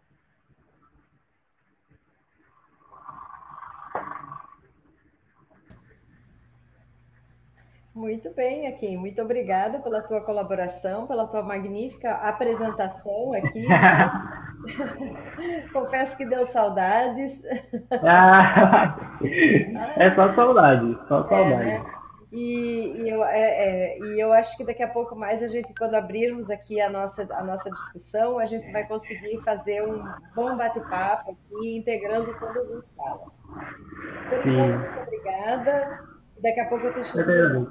Tá? Certo, vou aguardar. Muito bem. Eu gostaria de chamar uh, novamente para a sala uh, o Jairo, para que ele possa concluir a sua fala, que antes nós fomos interrompidos, infelizmente, pela, pela queda da, da internet, né?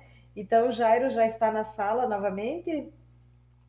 E, e Perfeito, Jairo. Olha, que, que, coisa, que coisa boa que você conseguiu voltar, né? Para concluir a tua fala, que eu estava assim, a, a, simplesmente apaixonada pelo, pelo que você estava falando. Então, te devolvo a fala. E cuidado para não cair de novo. Tá certo. Vou tentar. Então, é, retomando do ponto que, que eu havia parado, né? Eu estava falando da última fase, né? Que era essa fase que a gente está vivenciando hoje. É, e que o trabalho do, do, do Akin, é, ele, ele, ele mostra isso de novo, né? Quer dizer, o, o Rio, ele passa de ser um, um, local de vida, de recursos naturais, né, de interação próxima com, a, com as comunidades do entorno, para ser um local de lazer, balneário, né, e na terceira fase, a gente tem já o, o rio como uma espécie de empecilho à, à ideia de desenvolvimento que a cidade foi construindo.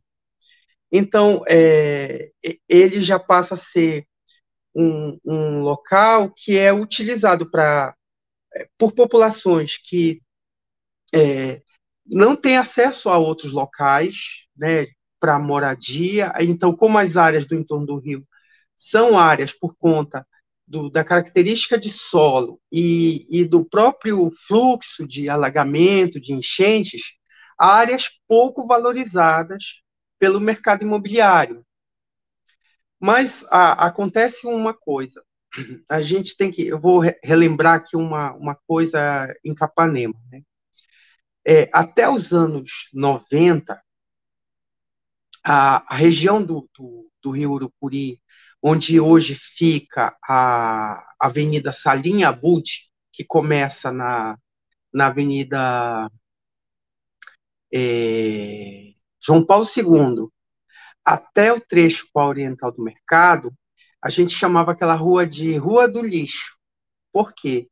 Ela era utilizada para despejo da, dos resíduos da cidade inteira.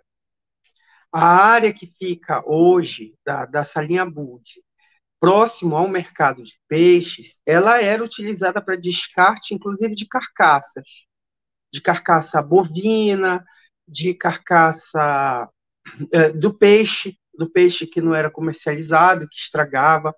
Então, ela, ela, ela era uma área, era um bolsão de lixo no meio, no meio da cidade.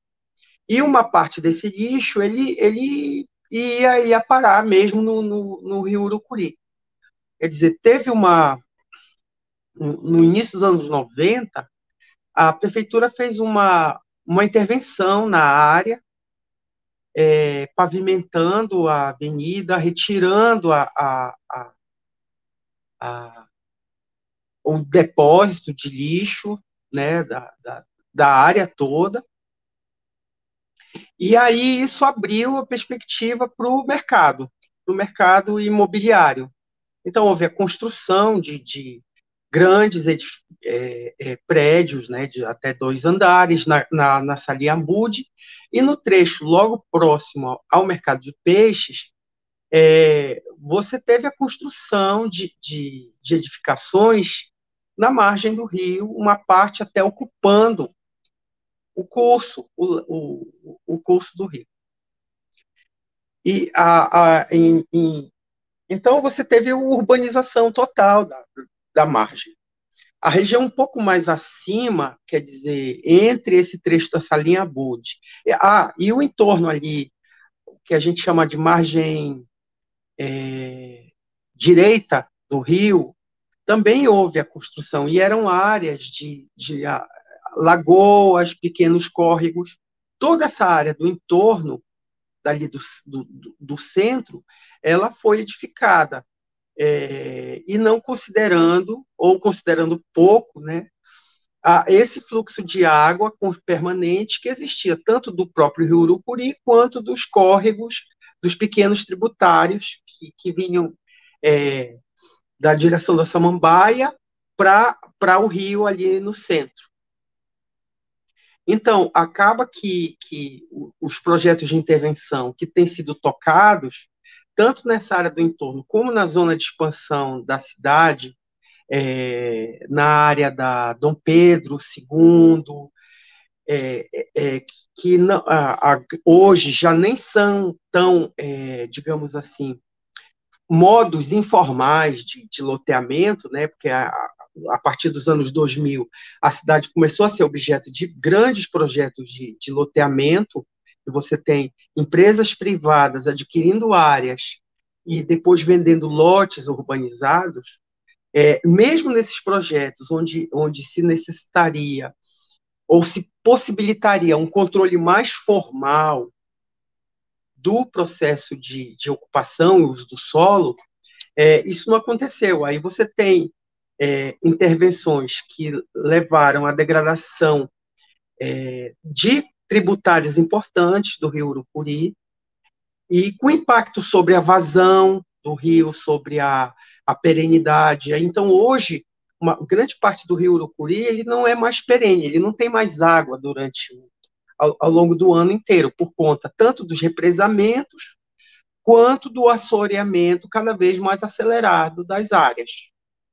E aí você tem é, os problemas que disso decorrem, além da, da, do impacto sobre a própria qualidade da água e do ambiente do entorno, você tem áreas de alagamento cada vez mais importantes. Então, você tem, por exemplo, vou citar um exemplo. O supermercado Líder, ele foi, ele foi edificado num terreno que antes era ocupado por uma lagoa, que ela já estava degradada, né? ela já tinha sido essa área já tinha sido objeto de intervenção.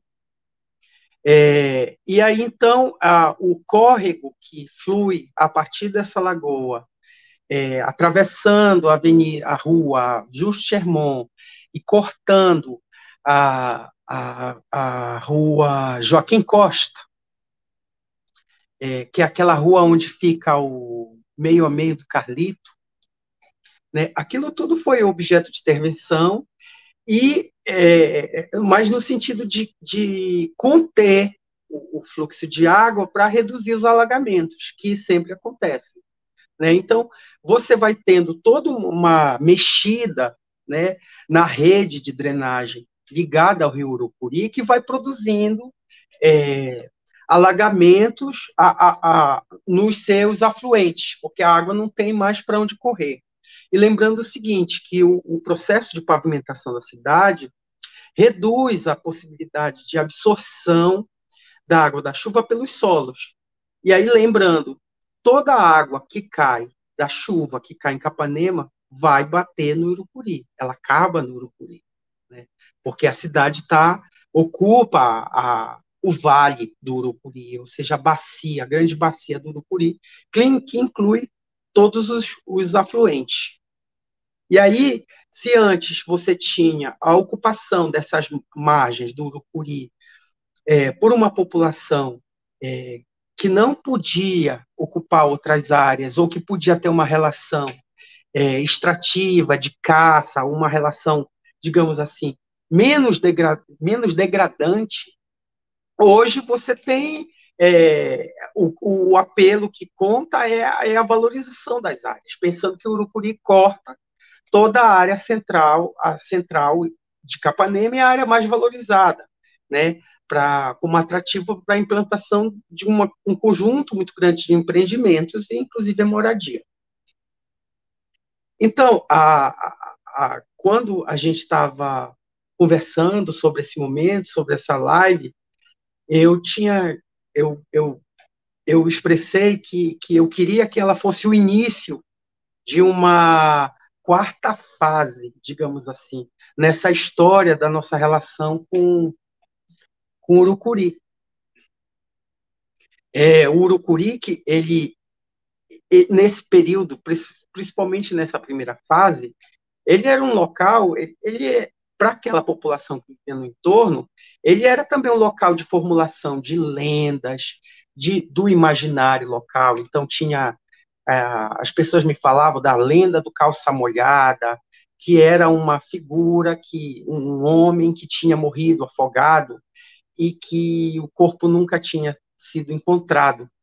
Então ele ele aparecia e as a, a, a pessoas que diziam que viam calça molhada e que ouviam o barulho dele andar com, a, com as calças, né, as pernas das calças roçando uma na outra e fazendo barulho. Então tinha todo um conjunto, um conjunto de imaginário que rapidamente foi se construindo a respeito do, do rio. E aí hoje a gente tem o rio sem, sem sonho, sem imaginação, sem.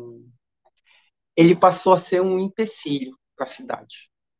Então eu espero que, que a partir de hoje, né, esse, esse momento ele inaugure uma, uma, ele comece a pensar uma outra forma da gente ver o Rio, né? Que essa memória a respeito do que foi, do que ele e a, e a expectativa do que ele pode ser, como mostra o, o projeto que o Joaquim apresentou, ele possa, isso comece a ser construído. E isso tem a ver com, com educação, com, com, digamos assim, uma retomada, né? do, do laço afetivo que une é, essa cidade, né, com aquele território que ela construiu. Para encerrar, eu queria só falar é, uma coisa. É, a cidade de Capanema, ela, ela, ela se constrói né, numa profunda desidentificação da população com, o meio a gente tem uma, o nome, o próprio nome da cidade, né, é, tem o nome indígena, Capanema, né, ele, ele significa em tupi mata azarada.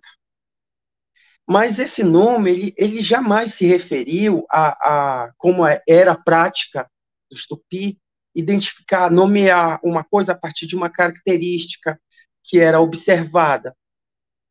Então, Capanema era, é, é, com esse nome, não reflete em nada o que, que era esse território antes da ocupação, é, que a gente é, que é promovida a partir da, da estrada de ferro, porque Capanema se referia a, a, ao local que de, de, origem do Barão de Capanema, que era o foi o, dire, o diretor da, do ter, Departamento Geral, Repartição Geral de Telégrafos, que foi, digamos assim, o, o primeiro motor da ocupação da cidade. Então, a cidade foi nomeada com o nome dele, e não se referindo ao, ao território específico.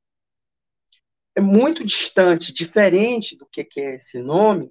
É, é Capanema, eu acho que para aqueles primeiros migrantes, né, que tinham vindo de, de realidades tão duras, de territórios tão inóspitos e ambientes sociais tão, tão disruptivos, Capanema representava uma esperança, né? É, o contrário do que, ao contrário do azar, né? Era o local da sorte, de buscar a sorte.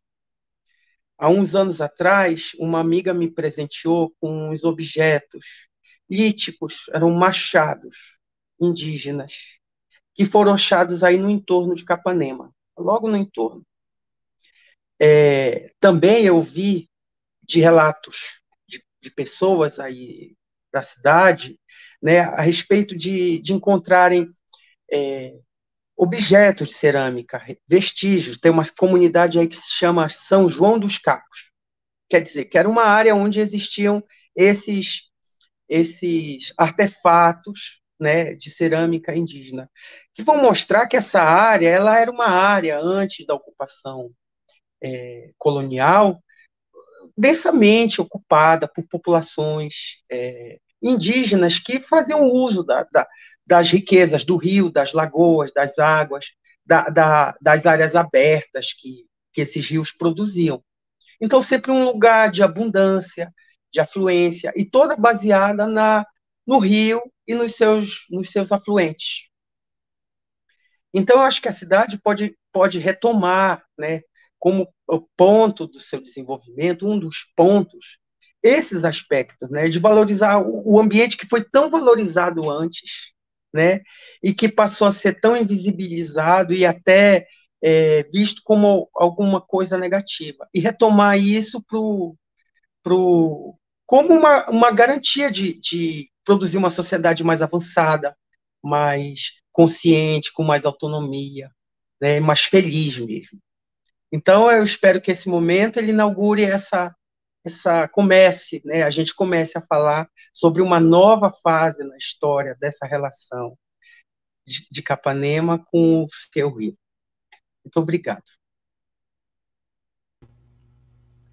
Muito obrigada, Jairo. Muito obrigada pelas tuas belíssimas palavras e pela tua contribuição uh, maravilhosa. Né? É, eu acho que hoje todas as pessoas que estão acompanhando a nossa live, todas as pessoas que vão acompanhar depois, porque vai ficar disponível no canal do YouTube e a gente vai poder partilhar com os amigos, partilhar com outras pessoas, para que elas também conheçam um pouco essa história desse rio tão importante para Capanema e que pede socorro. Né? Esse rio que pede socorro. E, e eu, eu estava aqui, enquanto vocês todos foram falando, eu estava aqui pensando né, que uh, o Festival Rio Uricuri, que tem a proposta de ser um catalisador de políticas públicas e de educação ambiental, uh, quando proporciona, através do canal Conversando UFRA, e através de vocês que se disponibilizaram a estar aqui para a gente fazer esse debate entre hoje e amanhã, é, porque o debate não encerra hoje, nós continuamos amanhã com outras pessoas e outras temáticas, uh, de fato cumpre o seu papel. Assim como nós do canal Conversando UFRA uh, cumprimos o nosso papel, que é de levar cultura, conhecimento e educação. Eu gostaria de chamar a Fernanda, a Fernanda que é coordenadora ecopedagógica do, do Festival Rio Oricuri, é nossa egressa também, da Engenharia Ambiental. Fernanda, é, você gostaria de fazer alguma fala antes da gente iniciar as perguntas? Você gostaria de, de tocar? Acredito que agora né, a gente só tem a agradecer. Foram muitas informações de grande importância para o festival. Né? É, o festival que carrega o nome do Rio, Rio Oricuri, justamente porque naquele momento que se pensou sobre aquilo, já era em visão de que ele é um rio que precisa de ajuda, ele é um rio que precisa de visibilidade.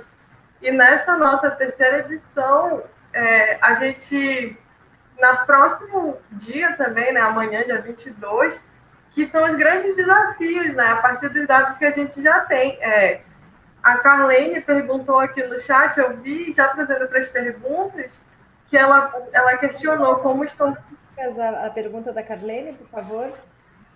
Só, Essa... querendo agradecer já a participação da Carlene, que é nossa grande parceira aqui ah, do canal Conversando Ultra, ela que é do Cicobi Unidos, do Instituto Cicobi, né?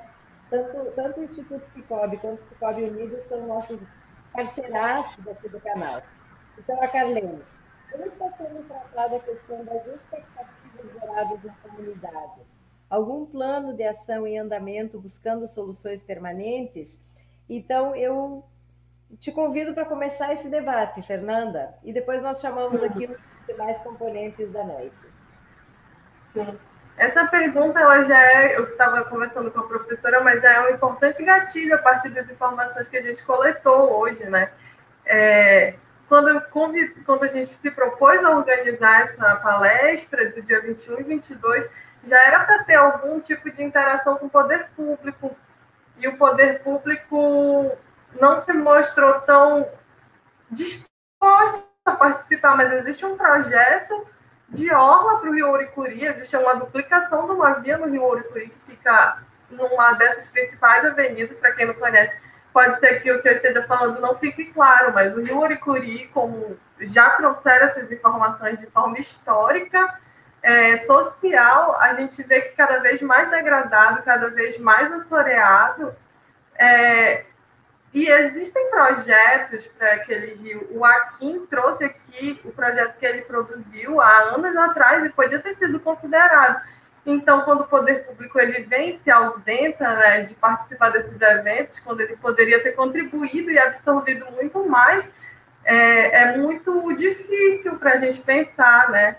E esses são grandes desafios, e o Akin trouxe isso em dados, ele mostrou quantos, quantas pessoas moram ali, quantas pessoas são mal eficiadas né, com as consequências da degradação ambiental, que há muito tempo persiste, desde as fotos do professor Luciano, que trouxe informações essenciais para que a gente entenda né, a situação atual, mas ele trouxe também o dado de que 7,5% dos comércios de Capanema eram presentes, e amanhã a gente vai ter a parceria com o Sebrae, com o técnico, que já vai falar sobre isso mais profundamente, mas existe um projeto eficiente, e quando o Jairo também trouxe uma questão de o que vocês vão fazer com esse tietezinho, a gente está fazendo já, né? Essa é a nova, sim, essa é a nossa nova fase, é a terceira edição do festival, enquanto que em outras edições já providenciávamos esse debate.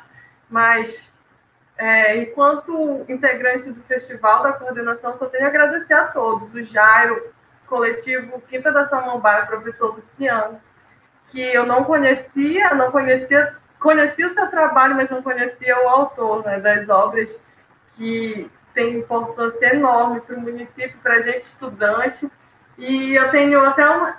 Ele não só deu nome né, para o festival, ele deu nome para uma casa que acolhe cada estudante que mora em Capanema, que era a República da Orla. E essa república ela fica às margens do Rio Oricuri. E quantos estudantes passaram por ali? Quantos estudantes viram secas e cheias? Os moradores de ruas passaram a frequentar ali, eles eram as pessoas que usufruíam, que em algum momento não era mais assim, né? Mas é, teve casos até engraçados de encontrar uma cobra dentro da cozinha da República. Esse caso foi o reflexo da degradação ambiental. Mas esperamos que amanhã a gente possa conseguir debater melhor. É uma pena mesmo a falha na internet, mas eu agradeço mais uma vez o nome do festival, todos, o Akin, grande amigo, que saudade de todos mesmo. E espero que cada vez mais a gente se aprofunde, a professora, o canal. Agradeço mesmo.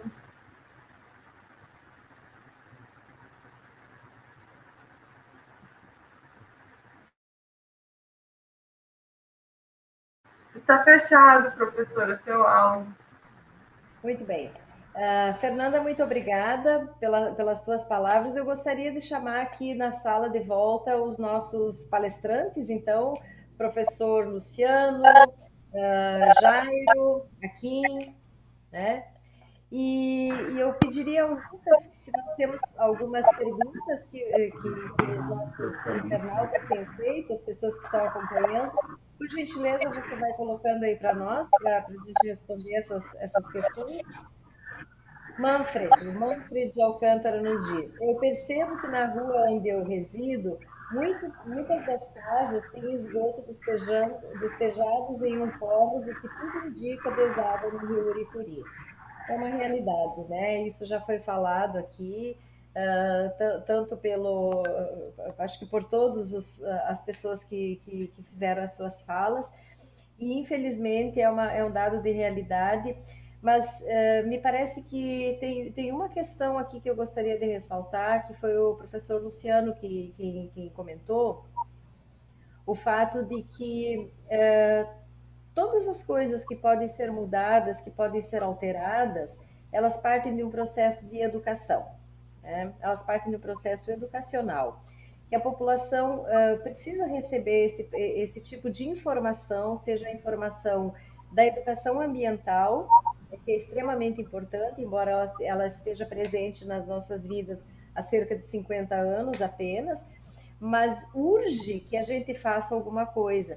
E esse aqui pode ser um pontapé inicial para que a gente está sendo um pontapé inicial para que a gente alavanque outras discussões acerca do Rio Uricuri e da necessidade de, eh, de que essa, esse cenário todo que se apresenta aqui para nós, que é um rio pedindo socorro, né? Como eu, como eu falei, né, um rio que, que carrega com as suas águas lentas, pesadas, toda a dor que dele é despejado.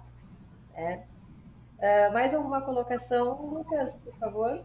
Não sei se alguém gostaria de fazer algum comentário. Giovanni, Giovanni Máximo, muito bem, Giovanni, que bom que você está aqui conosco.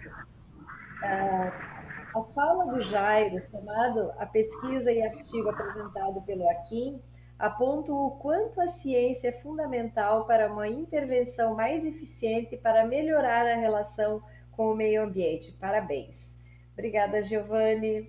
Vocês gostariam de falar alguma coisa? Jairo aqui.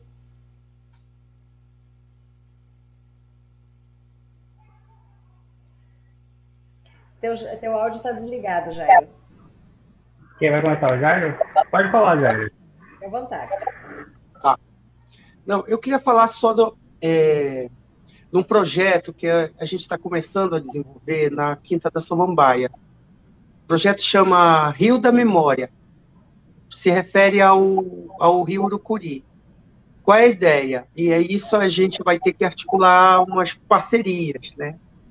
É, a ideia é retomar, coletar a memória social que existe a respeito das vivências com o Rio Urucuri, sobretudo com quem mora ou morou na região do entorno ou que utilizou o rio. Por exemplo, vou dar um exemplo aqui. Tem um texto do Paulo Vasconcelos, jornalista, poeta da cidade, que ele se refere à memória dele é, de infância relacionada ao rio Urucuri, do que, que era as tardes, de jogar bola na rua, perto ali da Praça Moura, em determinado horário e correndo, todo mundo, todas as crianças correndo, tomarem banho no rio Urucuri. Então ele fala disso com muita saudade. E assim como, como tem ele, tem muitas outras pessoas que se referiram a essa a utilização, a vivência relacionada à, à, à cidade. Então, a ideia do projeto é retomar essas memórias, coletá-las, sistematizá-las. Em paralelo, construir um outro tipo de memória, que a gente diria que seria uma memória do rio em si. Por que meio isso ia ser acessado? Por meio da pesquisa científica. Né? Qual a ideia? O produto final do projeto né, seria um conjunto de é, ilustrações é, feitas por artistas é, a partir tanto da memória é, falada, da memória social, quanto da memória que é possível se ter pelo processo sedimentar, pelo processo de mudança da vegetação, pelo processo de, de uma perspectiva de reconstituição faunística, florística, usando os métodos, é, digamos assim, paleoambientais, né, de, de retomar essa, esse ambiente em diferentes momentos.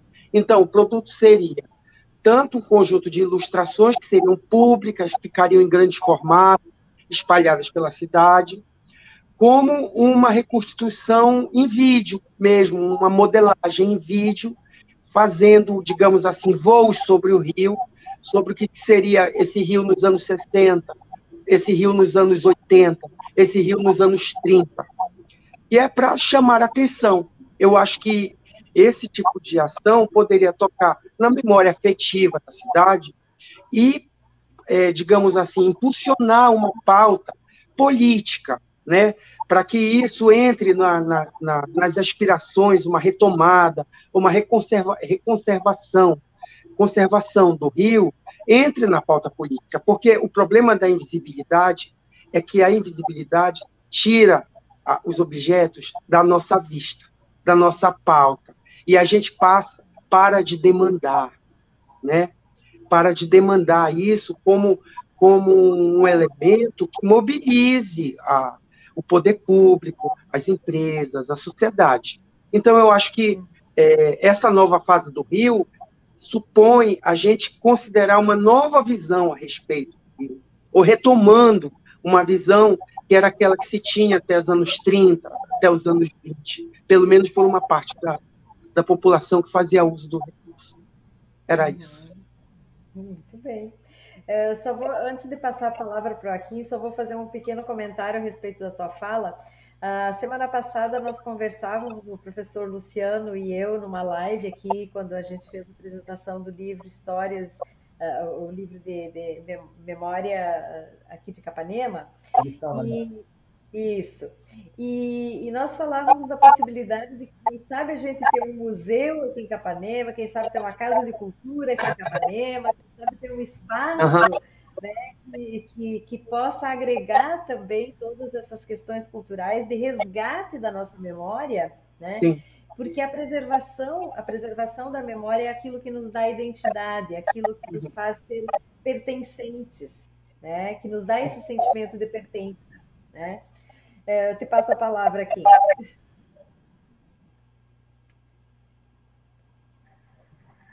Pois é, professora. Ah, bem lembrado esse detalhe, né? E eu acho que aquela casa ainda, ainda está disponível, aquela esquina para fazer aquele grande museu. Lembra daquela casa? Tem uma claro casa maravilhosa. Claro que lembro. Próximo... Já olhei com muita cobiça para ela várias vezes. Tem uma casa muito linda, muito é histórica, né? Ela é bem antiga e a gente estava cogitando ela para fazer justamente um museu lá sobre várias coisas de Saparema, né? Que, na verdade são várias, é, vários traços, né? O Jair ganhou um presente significa, é, significativo, né? Acho que foi um machado que você comentou, né? E uma ferramenta, né, manual de muito tempo eu acho que essas pequenas peças elas sumam né, a longo prazo e faz parte da construção, né? Eu acho que não tem melhor, não tem melhor coisa para uma população do que manter essa história viva. Né? Em relação aos dados da pesquisa, é, a gente nota que sim, há, um, há uma perspectiva aí da população por melhorias, mas eles não têm respostas exatas da onde. Então, eles apesar de gente falarem, ah, o poder público, ah, é, é, é tal órgão, ah, falta isso, falta aquilo, mas falta uma educação generalizada, né? É uma conversa. Eu acho que não nada melhor do que os eventos, esse tipo de evento, para é, começar a mover a população, né? Depois, uh, também tem que ter a participação também do, do, poder público e pouco a pouco a gente vai desenhando uma nova história, né? Para desenvolver um projeto bem bacana aí para se manter vivo. Faz parte, né? E as cidades que se mantêm aí com a sua, com a sua área, área verde aí intacta, são exemplos mundiais. Porque, né, porque Capanema não pode entrar nessa lista também, né? Porque a gente tem que degradar. É basicamente isso. Professor, seu microfone. Perdão. É, eu gostaria de chamar aqui na sala o Lucas, o Lucas que, que também é, nos ajuda na mediação. Lucas, por favor, Uh, eu sei que você tem, eu também gostaria de falar alguma coisa e também uh, perguntar. Esteja à vontade.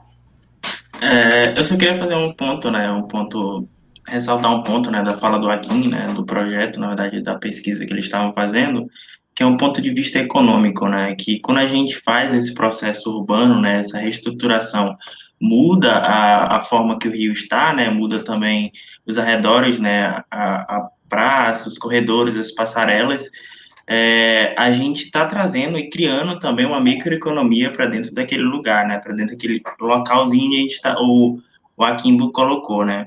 Porque é, vai virar um ponto turístico, né? Que aí o ponto turístico as pessoas vão lá, né? É, comprar alguma coisa e aquele comerciante que ele é meio, ele pode se reestruturar, ele pode aumentar, né? Seu nível de, de, de CNPJ, ele pode aumentar para o ME, ele pode subir um pouco elevado e ter mais lucro ainda, né? Porque como aconteceu agora no, na estação ali, que o prefeito, né, reestruturou tudo lá novamente, que agora as pessoas que eu, recentemente eu fui lá hoje de manhã, é, eu conversei com, com o dono de uma lanchonete e vi que ele estava muito feliz, porque o espaço ele fica mais organizado, o espaço ele abre para várias pessoas, as pessoas olham assim e falam, olha, muito legal comer aqui, né? Porque as pessoas elas também comem com os olhos, né? Elas comem por onde os lugares onde elas vão. Então, assim, o projeto daqui, do aqui, na verdade, ele faz isso, né? Ele faz com que as pessoas vão lá comer pelo ponto turístico e se tivesse um museu perto desse local, consequentemente as pessoas também iam no museu e consequentemente iam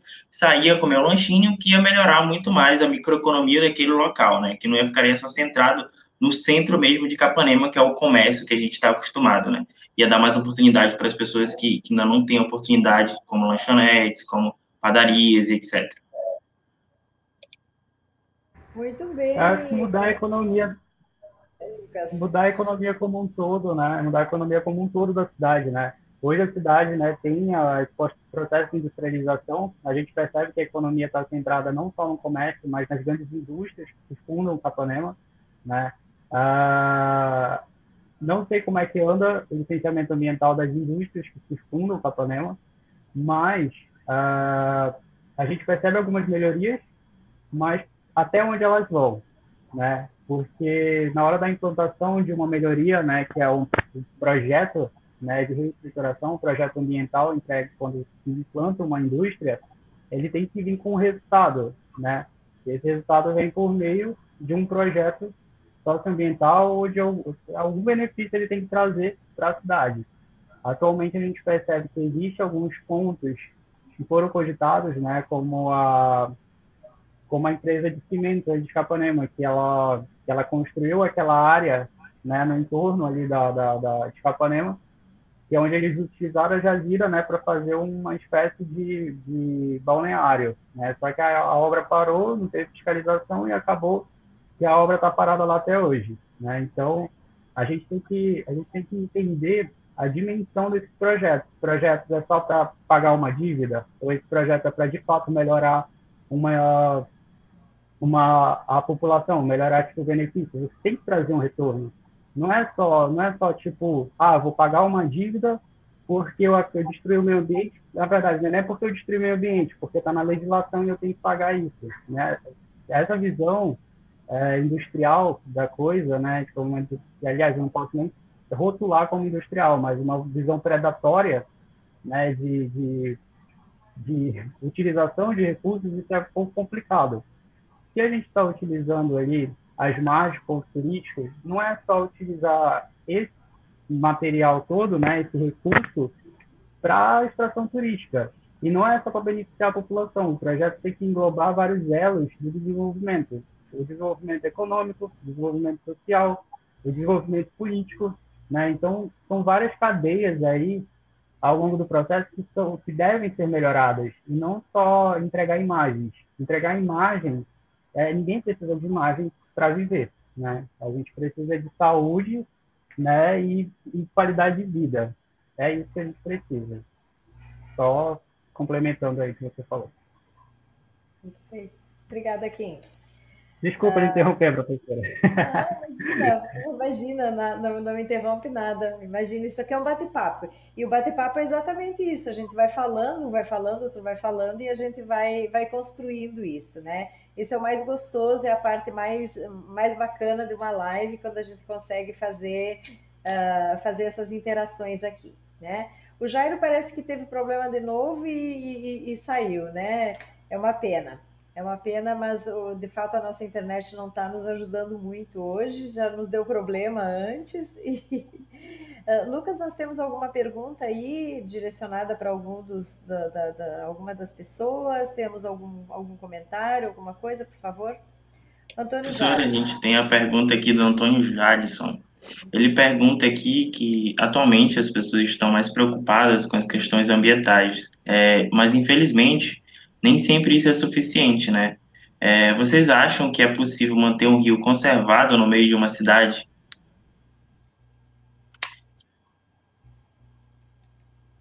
Aí é com você. Posso falar alguma coisa?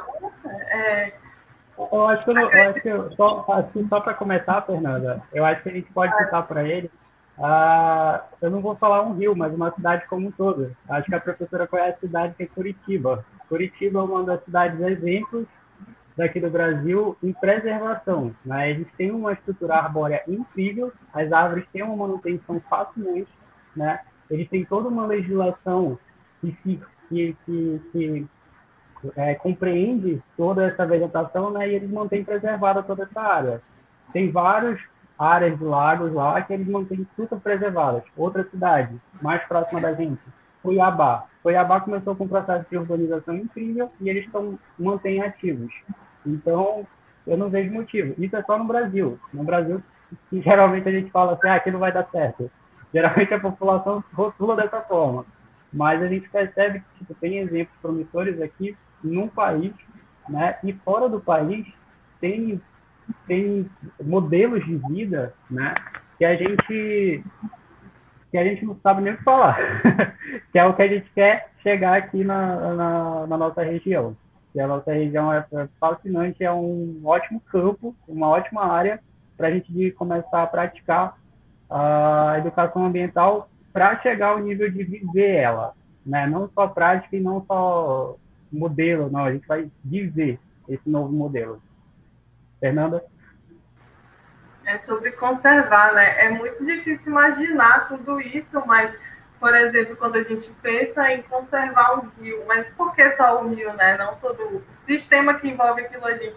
Porque se a gente desconsidera todo mundo que influencia na falta de preocupação com aquele momento, é um problema muito maior. Então, não tem como pensar isoladamente, eu acredito, sobre um rio, mas é importante que a gente saiba que é papel sim do poder público participar, né? A gente não pode esperar de pessoas que, como a gente sabe, se existem pesquisas hoje, né, dentro da universidade que fornecem essas informações, mas aparentemente elas não são utilizadas pelo poder público, não por falta de conhecimento, né, mas por falta de disponibilidade a promover essa, a se envolver ativamente nesses debates, né.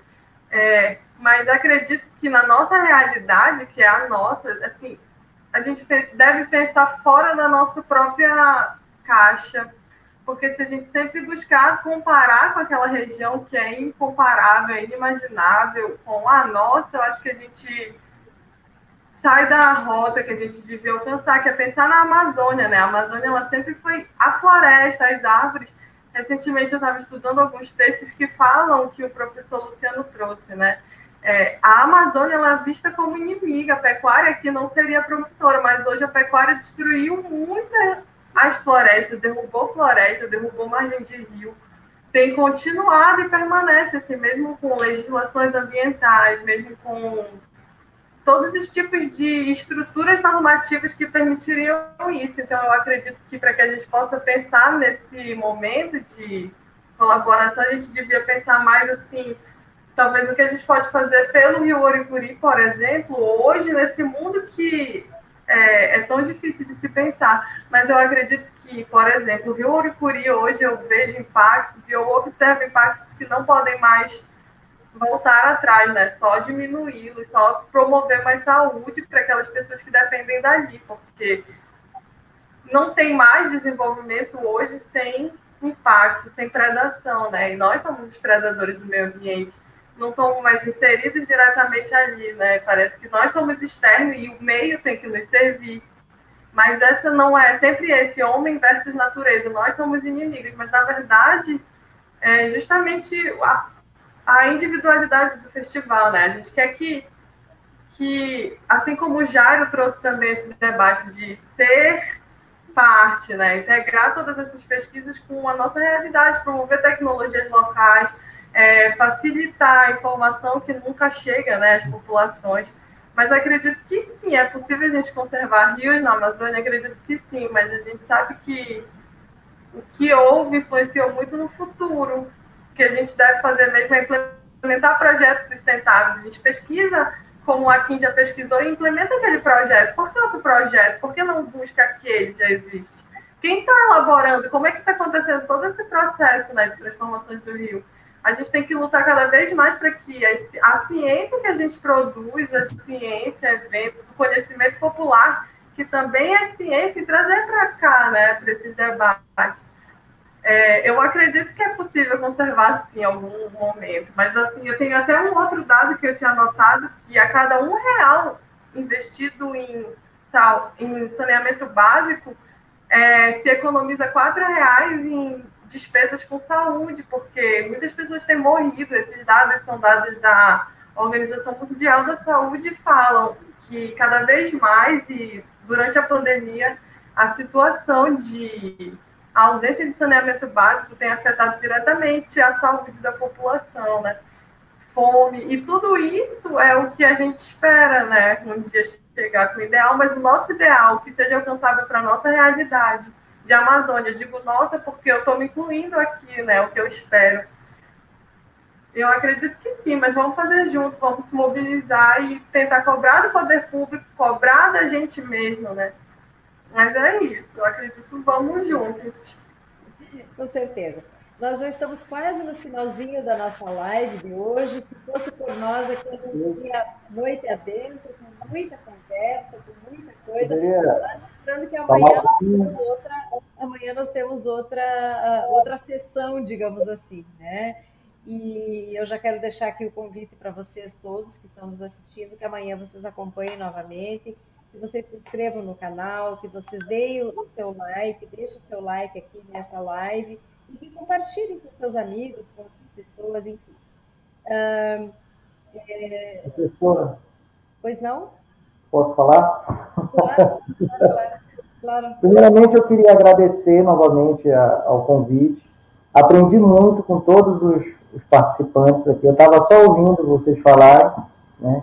coisas que eu nunca, nunca estudei, nunca pesquisei sobre o, o Rio, detalhes, assim. Então, eu lembrei aquela música do Roberto, muitos detalhes né, com relação ao, ao Rio. Né? Eu, eu, inclusive, li alguns artigos né, que é produzido pelo pessoal da UFRA, né, para me inteirar um pouquinho de como estão as pesquisas é, direcionadas ao, ao, ao Rio, e percebi o seguinte, é, a atitude de vocês com relação ao rio, à preservação de uma forma geral, ela é super importante, porque o poder público ele só age quando há uma pressão. Infelizmente, no Brasil, tem que haver uma pressão da comunidade. Ele só vai perceber a importância desse tipo de ação quando a sociedade passar a pressioná-lo. porque infelizmente no nosso país o poder público visa geralmente uma coisa chamada de voto. Né? Ele visa voto. Talvez a recuperação do Rio Uricuri não tenha acontecido antes porque os representantes do poder político muitas vezes não viam isso como algo que iria trazer benefícios políticos para muitos deles. Então há hoje uma pressão maior, há hoje uma participação da população cada vez mais intensa, e isso talvez, talvez não, provavelmente irá despertar para que os representantes do poder público nos próximos anos tomem ações mais enérgicas no sentido de melhorar. Porque, olha, o Rio Uricuri, ele está degradado, tem sérios problemas, mas se, se a recuperação ocorresse, aquele centro ali, né, aquela área ia ganhar um, um, um outro, um outro padrão, um outro valor. Né?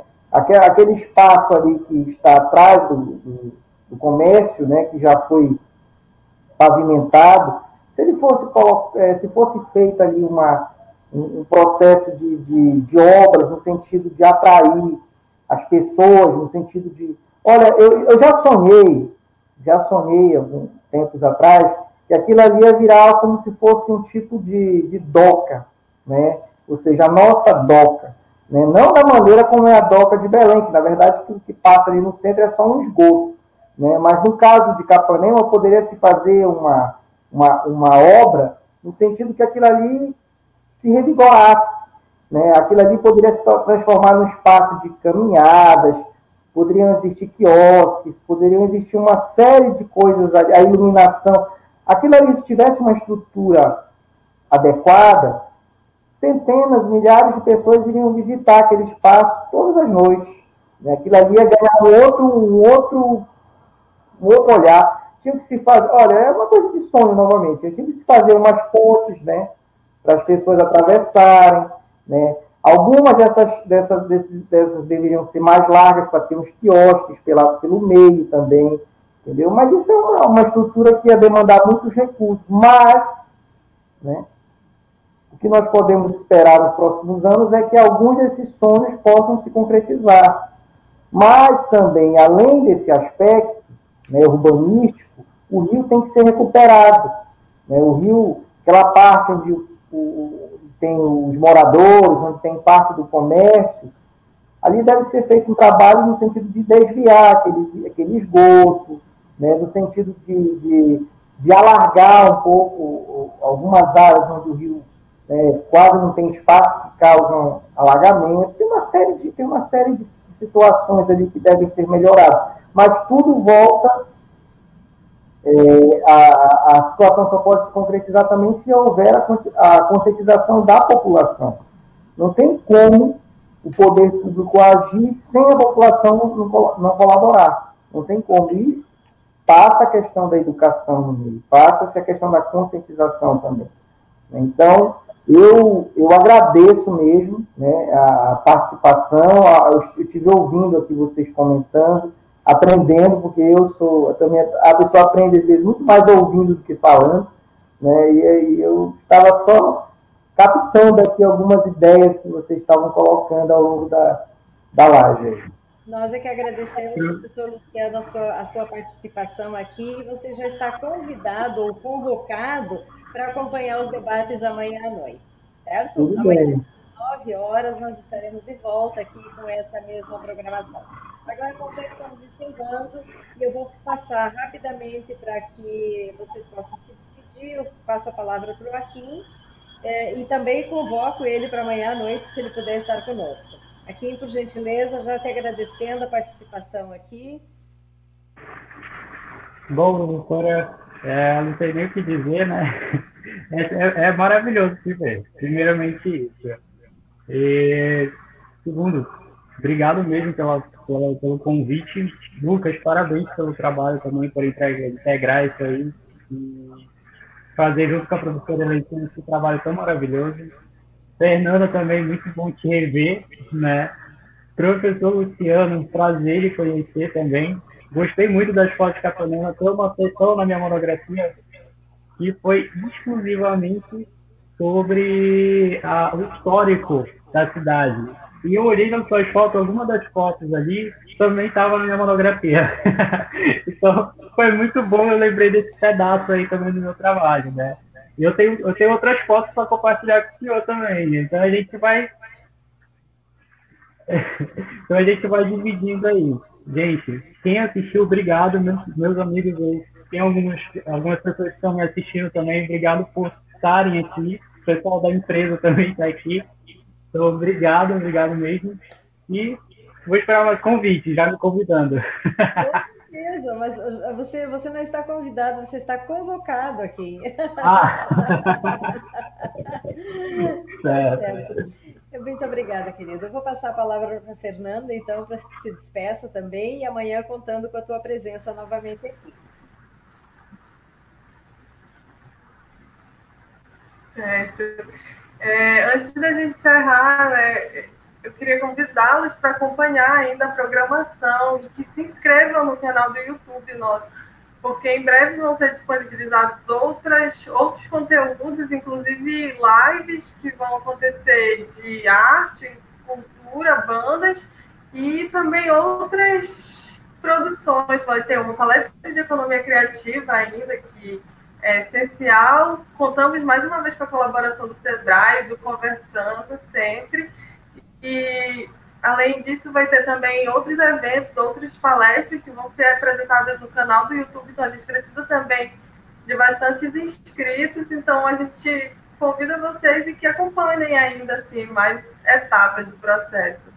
Agradeço ao Conversando, agradeço muito ao Lucas. O Lucas trouxe o nome do professor para a gente no dia da, da, da, nossa organização e foi incrível. O professor Luciano, agradeço ao Jairo também, desde sempre colaborando com a gente. A professora Eleci, muito obrigada, e a todos os outros que assistiram. Giovanni estava lá acompanhando a nossa live, coordenador do festival também. E agradeço mesmo. Obrigada, Boa noite a todos. Amanhã nós nos encontramos novamente. Professor Luciano, rapidamente, boa noite. Seu microfone está desligado, professor. Ah, sim, desculpa, desculpa. Ok? Ok. É, meu boa noite vai para todos os, os internautas, para vocês que participaram.